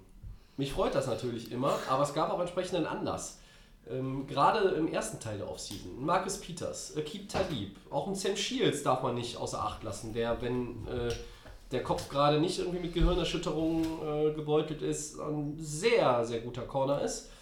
Ähm, du hast einen Dama Kong Su noch dazu geholt, hast Aaron Donald mit einem neuen Vertrag ausgestattet, Gurley hat schon einen neuen Vertrag, du hast Brandon Cooks mit einem dicken Vertrag ausgestattet. Du hast erstmal unheimlich viel Geld ausgegeben.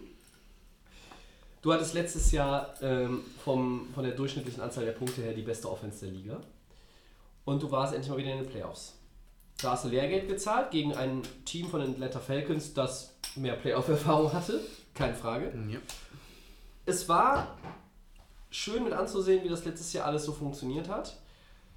Ich bin gespannt und ein bisschen skeptisch, ob Sean McVay weiterhin die gegnerischen Coaches so austricksen kann. Ja. Ob er noch mehr in petto hat, was die. Also gibt es noch Sachen, die die anderen noch nicht gesehen haben, die wir noch nicht gesehen haben. Das ist wichtig. Und bei allen sechs Playoff-Teams, die Starting Quarterbacks, wir nehmen jetzt mal Carsten Wentz dazu, der sicherlich schon auf einem etwas höheren Niveau gespielt hat als Jared Goff, ist Jared Goff von unseren sechs Playoff-Teams der eigentlich schwächste Quarterback Ja. erst einmal.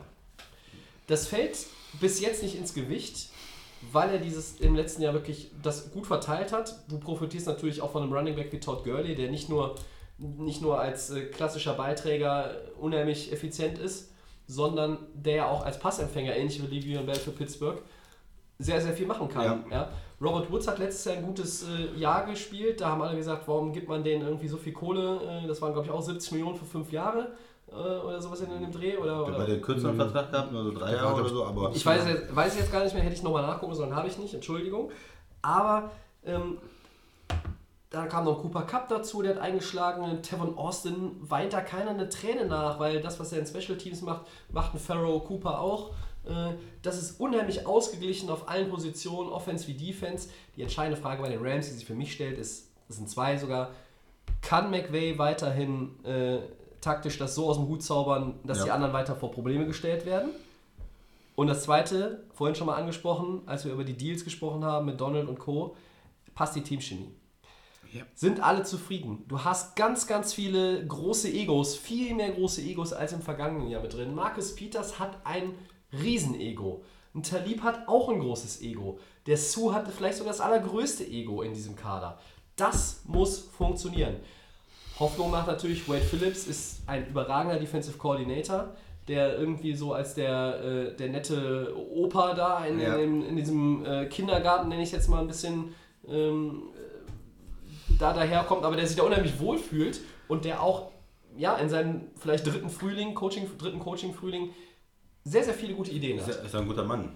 Ja? Ja, So, also das sind meine, das sind meine Gedanken zu Ja. den Rams. Ich glaube, dass sie die Division gewinnen. Die Division kann man in meinen Augen aber auch mit 10-6 gewinnen. Das wäre halt ein Sieg weniger. Ähm, vielleicht gehen sie auch weiter hoch, vielleicht ist auch 12-4 drin. Mehr ist nicht möglich. Der Schedule ist halt auch schwer. Ähm, ich finde jetzt den Start ähm, in Oakland, äh, naja, die werden sich auch nicht die Träne, äh, nicht die, die, die Tränen irgendwie äh, jetzt da weinen, weil Kyle Mack nicht mehr da ist. Dann spielst du gegen Arizona, aber dann spielst du gegen die Chargers, dann spielst du gegen die äh, Vikings. Ja, du hast drei Heimspiele und musst fürs erste nicht weit reisen, aber dann bist du sehr, sehr viel on the road. Du spielst in Mexiko gegen Kansas. Der Schedule ist hart, am Anfang geht er noch. Du musst gut reinkommen. Wenn du nur 2-2 startest, wird es schon schwieriger. Eure Meinung, jetzt habe ich genug über die Rams geredet. Soll ich? Ich mach mal. Du bist ja, bist ja schon heiß. Mann. Ja, ja, also bei den Rams, ich glaube, die Erwartungshaltung ist halt riesig jetzt, glaube ich. Allgemein bei den Experten, bei uns selber, ich glaube, Tobi, bei dir am größten, weil einfach so viel passiert ist. Kein Team war so aktiv, ähm, meiner Meinung nach, die wirklich überall ihre Baustellen geschlossen haben. Zweiter Punkt ist, wie gesagt, die Teamchemie. Passt das dann nachher? Und mir macht eigentlich so ein bisschen der Quarterback immer noch so ein bisschen Gedanken. Das ist Jared Goff. Er ist im dritten Jahr, wenn ich genau das dritte Jahr ist das jetzt. Er ist ein junger Typ. Ähm, kann er dieses Team bis nach Atlanta führen? Ist so mir dieser. Du hast wirklich überall wirklich gute Positionen. Du hast einen äh, jungen Cooper Cup, der wirklich super dabei ist jetzt. Der äh, wird auch angespielt. Ähm, Todd Gurley muss natürlich in der Offense sehr, sehr viel übernehmen, das ist immer noch klar. Aber wird Goff wirklich dann so der Quarterback sein, der bis zum Ende geht? Und das ist so für mich die größte Baustelle bei den Rams. Ich denke mal so von der, kann natürlich im Prinzip dürfte eigentlich nicht viel sch- schief laufen, aber Goff sehe ich immer noch nicht als den Franchise-Quarterback für die Rams. Letztlich ist er das ja. Bevor der Christian Ja. jetzt zu Wort kommt, möchte ich da gerade einhaken. Die Rams erinnern mich in dieser ganzen Zusammensetzung. Vielleicht haben sie sogar auch mehr, mehr Potenzial, mehr Starpotenzial und Talent im Team. Aber sie erinnern mich so ein bisschen auch an die New York Giants von früher. Man hat über Eli auch immer so, solche Sachen gesagt und immer gezweifelt. Der Mann hat aber zwei Ringe geholt, weil er gute Runningbacks hatte, die bei weitem nicht das Talent von Todd Gurley hatten. Die Receiver waren auch ganz gut, ich, vergleichbar. Und die Defense war immer gut bei den Giants. Und wenn die Defense der Rams nochmal einen Schritt nach vorne macht, dann kannst du auch mit einem Jared Goff, Ja. der sich ja vielleicht auch noch weiterentwickelt. Also der Sprung von Jahr 1 zu Jahr 2 war ja schon immens. Der wird nicht nochmal so groß sein, aber wenn er nochmal einen Schritt nach vorne macht, dann kannst du auch mit einem Jared Goff natürlich extrem erfolgreich sein. Du brauchst nicht den Tom Brady oder Aaron Rodgers, um einen Super Bowl zu gewinnen. Ja? Den haben ja schon andere Leute gewonnen. Christian, jetzt Rams, du.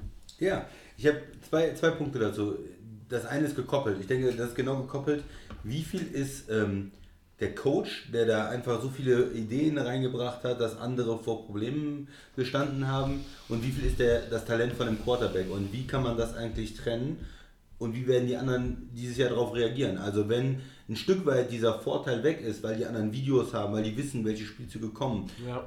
kann der kann man dann wieder neue Sachen reinbringen oder muss man dann auch ein bisschen mehr auf das Talent des Quarterbacks zurückgreifen und ist das dann da? Also ich stelle auch noch die Frage, ich bin mir nicht sicher, ob er oder wie viel Talent er wirklich hat und wie gut dann die Offense dieses Jahr ist. Es wird eine spannende Sache sein. Vielleicht können die beiden aber auch die Offense äh, auf dem Niveau halten wie letztes Jahr. Ich glaube, das liegt nicht am Talent von ihm. Ich glaube, es liegt einfach an dieser Drucksituation von ihm. Er ist im dritten Jahr, es wird viel erwartet jetzt von den Rams. Und er muss halt, wie gesagt, als Leader dann dahinter stehen und auch wirklich dann die Nerven bewahren. Auch wenn du diese ganzen Defense-Spieler hast, die ganzen Offense-Spieler, die Passe entscheidend zu bringen und dann einfach diese Entscheidungen zu treffen und als Leader nach vorne zu gehen. Bei einem jungen Trainer, bei diesem krassen Team. Wir haben hier Veteranen drin, wir haben hier wirklich also ihr wisst es, ne? Ja. Und da einfach die Nerven zu behalten, weil in Los Angeles sind die Erwartungen hoch und die Leute wollen den Super Bowl sehen. Und zwar mit den Und Rams. jetzt, ja, Und jetzt, ja, ja. Drittes Jahr ist genau das Stichwort. Letztes Jahr gegen Mariota und Winston in ihr drittes Jahr. Und beide haben enttäuscht. Ich, ich, und ich stelle mir wirklich die Frage nach Talent. Also ich will das nicht so abbügeln, ja, das ist nur eine Drucksituation. Ich bin noch nicht überzeugt davon, dass er ein Franchise-Quarterback ist, dass er langfristig die Lösung für die Rams ist. Dafür habe ich noch zu wenig gesehen. Dafür war mir das erste Jahr zu schlecht, das zweite war okay, aber ist er, kann er in den Playoffs wirklich Spiele gewinnen? Wir müssen Genau. das mal uns noch anschauen. Weil Ich er- bin da noch nicht äh, überzeugt. Das Thema ist so, du siehst das Team, du weißt, in jeder Position sind wirklich talentierte Spieler und auch lange Spieler, die schon wirklich erfolgreich waren und sind. Und dann bist du als Drittjahr Quarterback und willst natürlich auch zeigen, wie gut du bist. Und ich denke, da ist er immer noch nicht. Also, ich würde mich freuen, wenn er es wirklich schafft, aber dieses ganze Führen und Leader, er ist ein sehr ruhiger Typ. Ich habe noch einen zweiten Punkt zur Defense. Und da ist für mich auch noch die Frage, neben der Chemie, habt ihr schon erwähnt, ähm, man hat natürlich jetzt sehr viel Star Power, man hat auch ein paar Lücken. Die Rams haben keine perfekte Defense. so äh, Outside Pass Rush, so Defensive End, äh, Linebacker, das sind auch Fragezeichen ein bisschen, weil da Ja. haben sie auch Leute abgegeben. Ja. Das heißt, ist das dadurch, dass du so dominante Spieler hast wie Aaron Donald, fällt das gar nicht auf, wer daneben oder dahinter noch spielt? Oder können die Gegner auch sagen, okay, wir trippeln Aaron Donald und wir äh, laufen jetzt über die Seite und ähm, versuchen uns wirklich auf die Spieler zu konzentrieren, die nicht so talentiert sind. Wie sieht das aus mit den Linebackern? Können wir die irgendwo gegen einen Tight End oder gegen Running Back in, in eine Situation bringen, wo die alleine äh, auch bestehen müssen? Also da könnte vielleicht auch die Defense nicht so gut aussehen. Vom Talent her Corner und Defensive Tackle Ja, haben sie habe natürlich. Ne? Ogletree, das sie ihn abgegeben haben, fand ich nicht gut. Also, weil das war schon, vielleicht ist nicht der talentierteste Linebacker, aber der war schon ein Centerpiece in der ganzen äh, Defense, auch noch unter Wade Phillips. Naja, also es gibt Fragezeichen, äh, sicherlich. Ich, ne? Vielleicht äh, werden wir unser Urteil über Jared Goff auch äh, nochmal revidieren. Ich habe da auch meine Zweifel. Ähm, wir werden das beobachten. Ähm, und gehen mal Ja. schnell weiter zu den Vikings. Die waren Yes. 13-3 haben den Super Bowl daheim knapp verpasst. Äh, 49ers Heimspiel, dann in Lambeau Field, haben wir eben schon angesprochen, zu Hause gegen Buffalo und dann bei den Rams. Nicht so ganz einfaches Auftaktprogramm. Kirk Cousins ist der neue Quarterback. Die Defense ist äh, Ansichtssache. Nummer 1 oder Nummer 2. Die eine in Jacksonville, die andere in ähm, Minnesota. Oder die Eagles. Oder die Eagles, ja. Ähm, ja, was erwartet ihr von Minnesota? Ähm, Max, besser als Green Bay? Boah, ich will das noch nicht zu vorweg verraten, weil wir haben ja noch den Super Bowl-Pick heute. ähm, boah, also ich sage die Vikings Halbfinale definitiv, weil mir das eigentlich im Prinzip alles ganz gut gefällt. Die haben jetzt wirklich mit dieser krassen Defense, ich Nummer 1 glaube ich, ne, haben wir glaube ich richtig nach äh, vor Jacksonville. Du hast hier im Running Game Delvin Cook am Start, dann hast du immer noch hier Latavius Murray, der da immer noch der Backup quasi ist. Dann hast du Vaughn Dix, Adam Thielen. Dann kommt dieser neue Quarterback, Kirk Cousins, dazu. Ich glaube, dass die Vikings echt kurz davor stehen, wirklich bis nach Atlanta zu fahren, weil das alles vom Gesamtkonzept echt gut aussieht. Ähm, nach diesem ganzen Thema, wer wird der neue Quarterback bei den Vikings, nach diesem Vertrag, den Cousins bekommen hat, es wird auch gefordert in Minnesota, du warst kurz davor, zu Du Hause, letztes jetzt- Jahr, ja, du, ja. Ich glaube, es gibt jetzt, keine, ne? Ex äh, also wirklich keine äh, Entschuldigungen mehr, Ja, keine ja, Excuses. Ne? Du ja. musst jetzt wirklich abliefern. Das ist mit den Rams auch eines der Teams, was mich in der NFC am meisten interessiert. Also von den Eagles mal abgesehen. Da erwartet man eigentlich nur, okay, passt das jetzt so. Aber gerade bei den Vikings und den Rams, ich sehe die beide im Halbfinale gegeneinander spielen. Ähm, oder vielleicht auch sozusagen, ich darf die Packers nicht vergessen, aber die Vikings sind echt sehr gefährlich und sind für mich ein echt krasser Kandidat und mir gefällt, was sie auf jeden Fall an, an Spielern haben, Defense, auch Offense. Ich glaube, da gibt es kaum Kyle Rudolph. Ewigkeiten dabei. Wenn er mal fit ist, ist er super. Christian, stimmst du mir dazu oder wie siehst du die, Einschätzung Ja. von, den, von den Vikings? Die Einschätzung, ich stimme dir grundsätzlich zu, die Defense ist sehr, sehr gut. Die haben einen Top-Coach auch mit dem, mit dem Zimmer. Ja. Die haben äh, mit dem Harrison Smith Safety, die haben Pass-Rusher, der, die, haben, die haben Linebacker, also äh, Corner. Die sind auf allen Positionen in der Defense, haben die Talent und sind Richtig. eine der Top-Defense normalerweise in der, in der NFL. Ja. Keine Frage. Dann kommt dazu Offense, die haben Talent auf Receiver, hast du schon gesagt, Tight End äh, ist Talent da. Und die haben jetzt auch noch ein nochmal ein Upgrade auf Quarterback gemacht. Wenn ich, äh, äh, muss, da bei den Vikings irgendwas zu finden, was mir nicht gefällt, dann wäre das für mich noch O-Line. Fragezeichen. Okay, ja. Wie gut können, kann die O-Line spielen? Wie viel Talent ist da? Äh, Wie sieht das mit Verletzungen aus? Wie kann man das dann kompensieren? O-Line und das andere ist dann auch Druck. Das ist wirklich auch nur, was du gesagt hast, dass so viel Druck da ist, auch auf Cousins als neuer Quarterback, der dieses ganze garantierte Geld bekommt, dass der ein, zwei Fehler macht am Anfang, dass vielleicht das erste, zweite Spiel nicht so läuft und dass dann die Fans auch ein bisschen ähm, unzufrieden werden und dass da Druck aufkommt, mit dem die Mannschaft nicht so richtig umgehen kann, dass da die Chemie dann vielleicht auch ein bisschen äh, Könnte in Probleme ja. gerät. Ja. Ja. Dass man zum Beispiel äh, vielleicht gegen San Francisco zu Hause nicht so gut spielt und dann in Green Bay verliert und dann ein bisschen Unruhe reinkommt. Langfristig muss man aber mit den Vikings solchen, mit Ja. dem Talent, was sie haben in der Defense, mit den Pass Rushern, Corner, Safety, wie gesagt, da ist, da ist alles dabei. Da, da gibt es keine großen Schwächen. Nee, leider nicht. Ähm, Mannschaftsteile, wo man sagt, da fehlt was.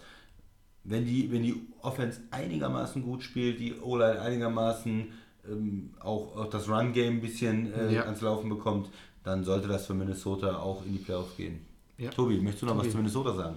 Ja, ich habe ja relativ viel bei den Rams erzählt. Ähm, was soll ich zu den Vikings Ja, noch ergänzen? Also ähm, mit der Defense kannst du ohne Probleme den Super Bowl holen. Und warum soll das dieses Jahr nicht funktionieren? Also das, das sieht erstmal sieht erstmal auf Papier alles gut aus. Du hast äh, jetzt auch irgendwie mit, natürlich mit diesem Upgrade auf Quarterback das ist was anderes. Ein Kirk Cousins mit den Vorschusslorbeeren kann er sie erfüllen. Ja, ähm, wie stark ist Delvin Cook nach der Verletzung? Die Receiver haben sich unheimlich entwickelt. Die hatte letztes Jahr eigentlich so keiner auf dem Radar. Äh, ich kann mich auch erinnern, die sind auch in, in den Fantasy Football Ligen ja zum Beispiel erst äh, irgendwie so nach und nach wirklich, wirklich aufgetaucht bei allen auf dem Schirm.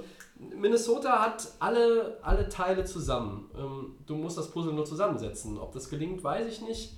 Ähm, Mike Zimmer. Ähm, Ist für dich kein guter Co- Coach? Manchmal, Nein? manchmal habe ich so das Gefühl, trifft er nicht die richtigen Entscheidungen. Ähm, da setze ich einen, ähm, einen Peterson äh, von den Eagles oder auch einen äh, Sean Payton von den Saints ähm, diesbezüglich ja, eine Stufe weiter oben an. Ja, aber Minnesota, wie gesagt, also es könnte eng werden mit Green Bay. Vielleicht sehe ich sie auch noch vorne als Divisionssieger, aber ähm, die Lücke äh, wird ähm, ganz sicher nicht mehr sechs, sechs Siege Unterschied betragen, weil Rogers, äh, sofern Rogers fit bleibt, wird Green Bay keine 7-9-Saison spielen. Ähm, ja, Minnesota letztes Jahr irgendwie 1 gegen äh, den, den Lauf und die 2 gegen den Pass, war's, ist es richtig? Äh, also auf den Zettel schauen, die 1, äh, nee, die 2 gegen beides und die 1 insgesamt, so, vor Jacksonville. Ja, ähm, da gibt es ja gar nicht mehr viel Luft nach oben. Ne? Ja. Und Aber wir glauben auch nicht, die haben jetzt nicht die Altersstruktur oder sind Leute weggegangen, dass die viel schlechter sind in der Defense. Nee, Moment also nicht. natürlich können immer viele Verletzungen passieren, aber wenn die einigermaßen fit bleiben, müsste die Defense auch wieder ganz oben mitspielen. Du musst dir gegen die halt echt was einfallen lassen, um, Um überhaupt die zu Defense scoren, zu ja. dekodieren Ja. und, und zu scoren. Das ist aber genau dasselbe, wie du dass dir was einfallen lassen musst, ähm, um gegen die Rams nicht 30 Punkte zu kassieren. Ne? Oder gegen New Orleans gilt das Gleiche. Ne? Ja. Sollen wir noch zu den Eagles gehen? Sollten Kurz? wir, ja. Die sind äh, Champion, die haben den Super Bowl Ach, gewonnen. guck mal. Äh, und äh, haben in der Offseason auch viele richtig gemacht. Die haben die Leute, die sie abgegeben haben, abgeben mussten, ersetzt. Äh, die haben äh, Bennett von, von Seattle bekommen, Ja. zum Beispiel, um, um dann noch die, den Pass Rush oder die D-Line zu stärken, was ja sowieso schon ihre Stärke eigentlich ist. Wentz, der, der Quarterback, kommt wieder. Wir haben viel darüber diskutiert, wann er genau fit ist, wann er wiederkommt. Aber sie haben Nick Foles als, als Ersatzmann. Ja, wie läuft es bei den Eagles, Max? Ja, ähm, bei den Eagles. Äh, ich denke mal, sie werden wahrscheinlich so weitergehen, wie sie in der letzten Saison gestartet sind, auch geendet sind. Ich mache mir da keine großen Sorgen, wenn ich mir hier so die ähm, Aufstellungen angucke, die Spieler, die da sind. Gut, beim Running Game bin ich so ein bisschen ähm, noch skeptisch. Da haben wir ja Jay Ajari. Mir gefällt ja eigentlich der alte Veterane äh, Darren Sproles ganz gut, weil der ist immer für ein paar Überraschungen gut. Der läuft auch mal gerne in die Zone. Wahrscheinlich sieht er dann nachher besser aus als Jay Ajay. Ähm, das ist so für mich so das einzige Manko bei den Eagles. Running Game. Wenn ich mir aber, wie gesagt, auch die O-Line angucke, ist Jason Peters hier, Jason Kelsey Ja. Ist natürlich wirklich, ähm, die sind wirklich richtig gut. Lane Johnson ist extrem Lane gut, Johnson, die Guards auch. Der also die O-Line Brooks ist, ist extrem stark. Die halten wieder gesagt die, die Defender auf und Nick Foles hat Zeit, die Bälle zu werfen. Oder auch das Running Game hat dann Zeit, sich zu entwickeln. Ne? Die haben ja auch viel. Ähm, Genau, haben mehr Zeit, können vielleicht über die Außen gehen, etc. Ja, ja. Du hast Mike Wallace noch geholt bei den, äh, bei den Eagles. Den hast du dann noch am Start, der vielleicht noch irgendwo die Lücken schließen kann. Defense, Lebt von, lebt von der D-Line, vom Pass Rush, haben wir ja Richtig. vor dem Super Bowl auch gesagt. Genau. Fletcher Cox zum Beispiel ist ein Monster. also mit Ansage, die Eagles. Beste Laufdefense der NFL. genau, also wie gesagt, die Eagles werden das da vorne mit Abstand dominieren bei sich in der Division vor den Cowboys, vor den Redskins, vor den Giants. Ich denke, dass die werden zu ihrer alten Form schnell wieder zurückgehen. Haben nur Atlanta jetzt am Donnerstag und dann kommt Tampa Bay, Indiana, Tennessee. Alles machbare Gegner, wahrscheinlich mit hohen Punktzahlen. Eagles, Playoffs Garant, auf jeden Fall. In der Division sehe ich auch kein Team, was ihnen den, äh, das Wasser abgraben könnte, sodass die Eagles als Divisionssieger nicht erneut in die Playoffs kommen. Vielleicht werden sie nicht das Top-Team. Vielleicht werden sie auch keinen First-Round bei haben, aber ähm, ich glaube, dass sich die Eagles, ja, dass dieser Super Bowl-Hangover, der ja oft immer mal äh, diesen Kandidaten da angedichtet wird, den wird es nicht geben. Ähm, dafür ist zu viel richtig gemacht worden in der Offseason. Zu viel Talent da, das habt ihr schon richtig angesprochen. Ähm, die, die Eagles sind, gehen halt auch sehr gut mit dem Ball um. Ne? Plus 11 in der Turnover Differential war Nummer 1 in der AFC, in der NFC letzte Saison. Das ist halt eben auch dieses Jahr eigentlich wieder zu erwarten. Die Offense schenkt nicht viele Bälle her und die Defense ist immer irgendwie gut für einen Turnover oder zwei. Und ähm, ja, bei den Eagles muss man immer so ein bisschen im, im Kopf haben, wenn die schon geschlagen wirken, Kommen die noch dann mal. kommen die nochmal, genau. Und ja, diese, diese ganze Foles-Wentz-Geschichte, das ist noch so ein spannender Punkt, weil irgendwann ist Wentz soweit, spielt er dann tatsächlich, jetzt sagen alle ja. Wenn Foles aber irgendwie vom anderen Stern auftritt und die sind zu dem Zeitpunkt 4-0, weil er vielleicht vorher noch gar nicht spielen konnte und hat irgendwie 16 Touchdowns, 0 Picks und ein Passer-Rating von 112, Dann würde Wenz nicht wahrscheinlich auftreten. wie argumentierst du denn dann? Weil dann, dann Ja. musst du es auch irgendwie dem, dem, dem Wentz be begreiflich machen oder in dem anderen Fall dem, dem Foles. Das hat so ein, zumindest die, der, da ist der Ansatz von Konfliktpotenzial. Nicht, dass es kommt, aber äh, da muss man, muss man natürlich drauf achten. Ansonsten, rein vom Kader her, äh, alles gut. Ja, im Laufspiel habe ich so, ja, Ajay weiß ich nicht, Corey Clement, äh, Sproles, ich glaube Smallwood läuft da noch rum Ja. Da wird man sich ein bisschen abwechseln, ja, aber äh, da ist natürlich jetzt nicht so der Featured Back, den andere haben, den andere Contender haben äh, in der NFC, wie Devonta Freeman, wie Alvin Kamara, wie Todd Gurley, wie jetzt dann wahrscheinlich auch ein Delvin Cook, der normalerweise ja auch ähm, bei den Vikings das meiste an Carries übernehmen wird. Ja, bei den Packers ist das halt auch nicht und so ist es bei den Eagles, aber das wird den Eagles äh, kein Nachteil sein letztlich wahrscheinlich. Also Divisionssieger auf jeden Fall. Gut. Habt ihr noch was? Nö, dann. Da müssen wir mal die äh, Win Prediction hier schnell durchgehen. das ne? ist ja, noch stimmt. was. Äh, wer fängt denn an? Soll ich jetzt mal anfangen heute? Mach du mal, ja. Abwechslung. Ja, die Packers, da sage ich doch mal, die gewinnen. Äh, die gewinnen zwölf Spiele. Die Falcons, die gewinnen 10. Die Saints gewinnen 11. Die Rams gewinnen 11. Die Vikings gewinnen auch 12. Und die Eagles gewinnen 11. Alles dicht beieinander. Christian. Ich fange mal mit den Packers, die gewinnen 11. Ähm, die Falcons, ähm, hm, die sehe ich auch mal bei 11. Mhm. Die Saints mit 10. Hm. Die, die Rams mit 10. Mhm. Das reicht für die Division. Und äh, die, die, die Vikings gewinnen 14. Boah. Und die Eagles, die gewinnen 12. Max? Das ist eigentlich wie beim Christian. Ja? Was? Ja, mal. Packers 11, Ja. Falcons 11, Saints 10, Rams gehe ich auf, bleibe ich auch bei 11, die Vikings setze ich auf 14 Boah. Und die Eagles sage ich sogar nur 12. Okay. Also die Vikings gewinnen nicht 14 Spiele, das sage ich euch schon. Ich, Ne? Nein. Also wenn, auch wenn die die Division gewinnen mögen, aber 14-2 geht in der NFC keiner. Das Nummer 1 Team wird Ich die hau mal 13-3 der Eagles und der Vikings vom letzten Jahr nicht übertrumpfen. ich hau mal einen raus. Ja, Warum nicht, Warum ne? nicht? Das Warum können wir, können wir nächste oder übernächste Woche auch mal wieder als Genau. Zwischensegment einbauen. Richtig. Ja, das waren unsere sechs Teile Saisonvorschau. Heute der letzte. Ähm, wir hoffen, ihr habt so ein bisschen Überblick bekommen oder auch nicht oder seid voll verwirrt. Wenn ihr irgendwelche Fragen habt, äh, sagt uns Bescheid. Äh, ich benutze Twitter und Facebook auch während des Urlaubs, der morgen anfängt. Eine Woche muss sein. Das ganze Auftaktprogramm der NFL ziehe ich mir dann halt irgendwie in Spanien rein. Ich hoffe mit mehr als nur einem Auge. Hängt ein bisschen am WLAN. Schauen wir mal. Four Downs. Erstes Down. Und dann gehen wir jetzt mal voll rein in Woche 1, Leute. Hier mit Picks, Yes. mit Game Picks und so, ja. Wer gewinnt den Season Opener in Philly? Die Eagles oder die Falcons? Christian. Ja, das, wird, das ist schon ein super interessantes Spiel zum Start. Wir haben über beide Teams geredet, die, die beide gut sind. Ähm, ich gehe jetzt mal einfach mit dem Upset und sage, dass äh, Atlanta in Philly gewinnt, äh, da den ersten Sieg holt. Machen mir aber trotzdem um die Eagles keine Sorgen. Die gewinnen dann die nächsten drei in Folge, äh, um, um richtig gut in die Saison zu starten und gehen dann 3-1 in den ersten vier. Verlieren aber das erste gegen Atlanta. Ich halte dagegen. Ich sage, dass die Eagles ganz knapp gegen die Falcons gewinnen werden. Ich denke, dass das ein Defense-Thema sein wird und dass die Eagles das ähm, zu Hause als Motivation natürlich auch ähm, die Eagles da gewinnen werden. Ich sage auch, dass die Eagles gewinnen. Ähm, ja, die werden schon, werden schon ordentlich reinfinden und die werden äh, mit, mit angeführt von Foles und äh, gerade der, der Defense, die nochmal einen Tacken besser ist als die der Falcons, die werden auch den Unterschied machen. Interessant, Max, dass du sagst, das wird kein High-Scoring-Game. Ja. Das ist ja, aber möglich. möglich. Habe ich so nicht drüber nachgedacht. Ich hätte jetzt hier so ein, ja, so ein, äh, ja, zumindest halbwegs Shootout irgendwie so mit äh, 31, 28 oder so prognostiziert. Aber, weiß ich nicht, vielleicht ist auch sowas wie 17, 14 möglich. Ja.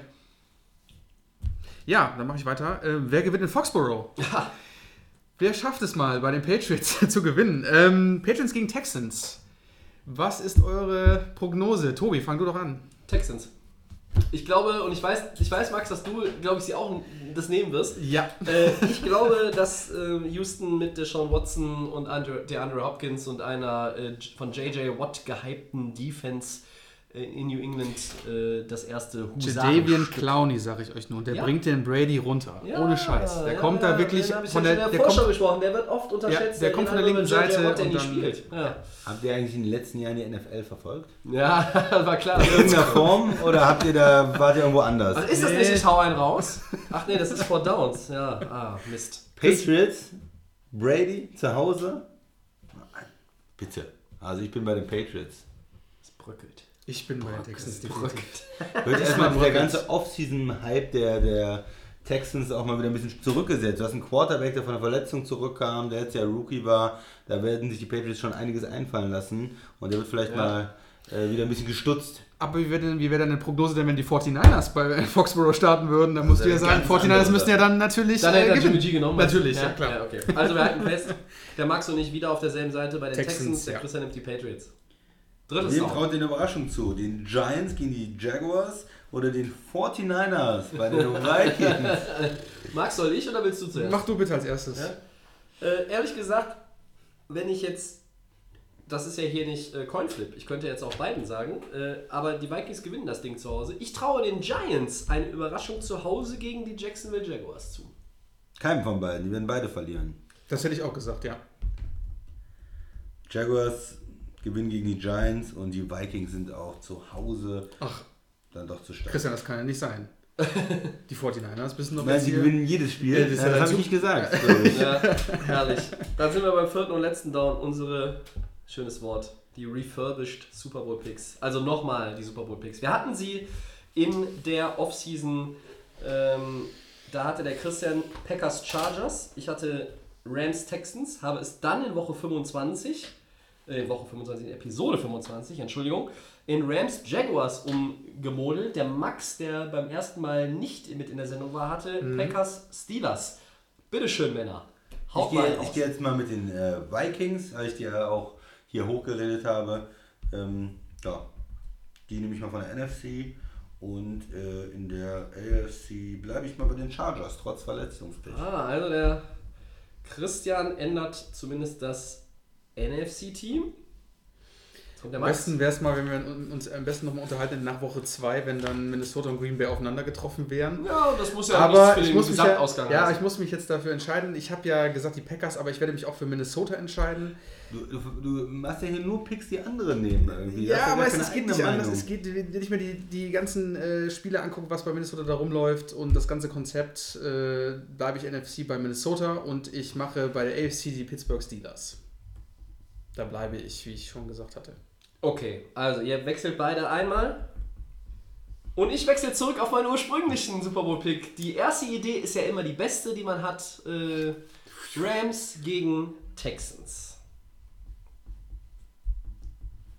Ich schreibe das jetzt alles mal auf, damit wir auch äh, nicht hinterher äh, irgendwie hier Durcheinander geraten. Ja, ähm, das sind unsere Super Bowl Picks. Äh, wir halten mal fest, die Patriots tauchen nicht auf, die Saints tauchen nicht auf, äh, die Jaguars tauchen nicht mehr auf. Wer hatte die Jaguars getippt? An die neuen Äh, Quarterback. die Tony Romo beim, hat hatte ich beim letzten Mal gegen die Rams, aber ich bin zurück zu den Texans. Tony gegangen. Romo meinte Vikings gegen Jaguars im Super Bowl. Ja, wir War können seine ja Tony Romos ja. äh, Tony Pick auch nochmal aufschreiben. Äh, vielleicht können wir ihn kontaktieren und er erzählt uns Der mal, war ob der er den nochmal Hellseher. nehmen will. Vielleicht hat er recht. Ja, ich glaube, wir sprengen heute doch nochmal alle zeitlichen Rekorde. Wir sind aber am Ende der Sendung angelangt. Ganz, ganz schnell sagen wir an dieser Stelle wie immer Danke fürs Zuhören äh, und hoffen, dass ihr Spaß hattet, ein bisschen dazugelernt habt. Wenn ihr irgendwas habt, stellt uns Fragen, äh, kritisiert uns oder äh, schreibt uns sonst irgendwelche Lobeshymnen bei Facebook und bei Twitter at DelayOfGameNFL. Unseren kostenlosen Podcast könnt ihr hören bei iTunes, bei Soundcloud und bei den Kollegen von Sofern FM, das ist korrekt. Ich bedanke mich an dieser Stelle beim Christian. gerne. Ich bedanke mich an dieser Stelle beim Max. Dankeschön. Wir bedanken uns alle drei fürs Zuhören. Wir weisen auf die kommende Woche hin. Da gibt es eine Neuerung sozusagen, glaube ich, wenn ich mich jetzt nicht vertan habe. Wir werden in der kommenden Woche, korrigiert mich, wenn ich falsch liege, erst am Donnerstag aufnehmen. Das ist sehr, sehr spät nach Woche 1. Dann schlage ich euch einfach vor, ihr hört euch ein zweites Mal den Podcast von dieser Woche Ja, an. genug, genug Material ist jetzt da. Genug Material ist da. Könnt das ja auch irgendwie in drei Teile teilen. Und äh, ja, wie gesagt, nächste Woche Episode 40 mit allem zu Woche 1 und dann schon dem sehr, sehr äh, nahen Ausblick auf Woche 2 am Donnerstag. Vermutlich in der Besetzung mit Christian und mir. Ja, dann ist jetzt alles gesagt. Sowieso schon viel zu viel. Und wir Viel sagen. Spaß bei Woche 1. Ciao. Tschüss.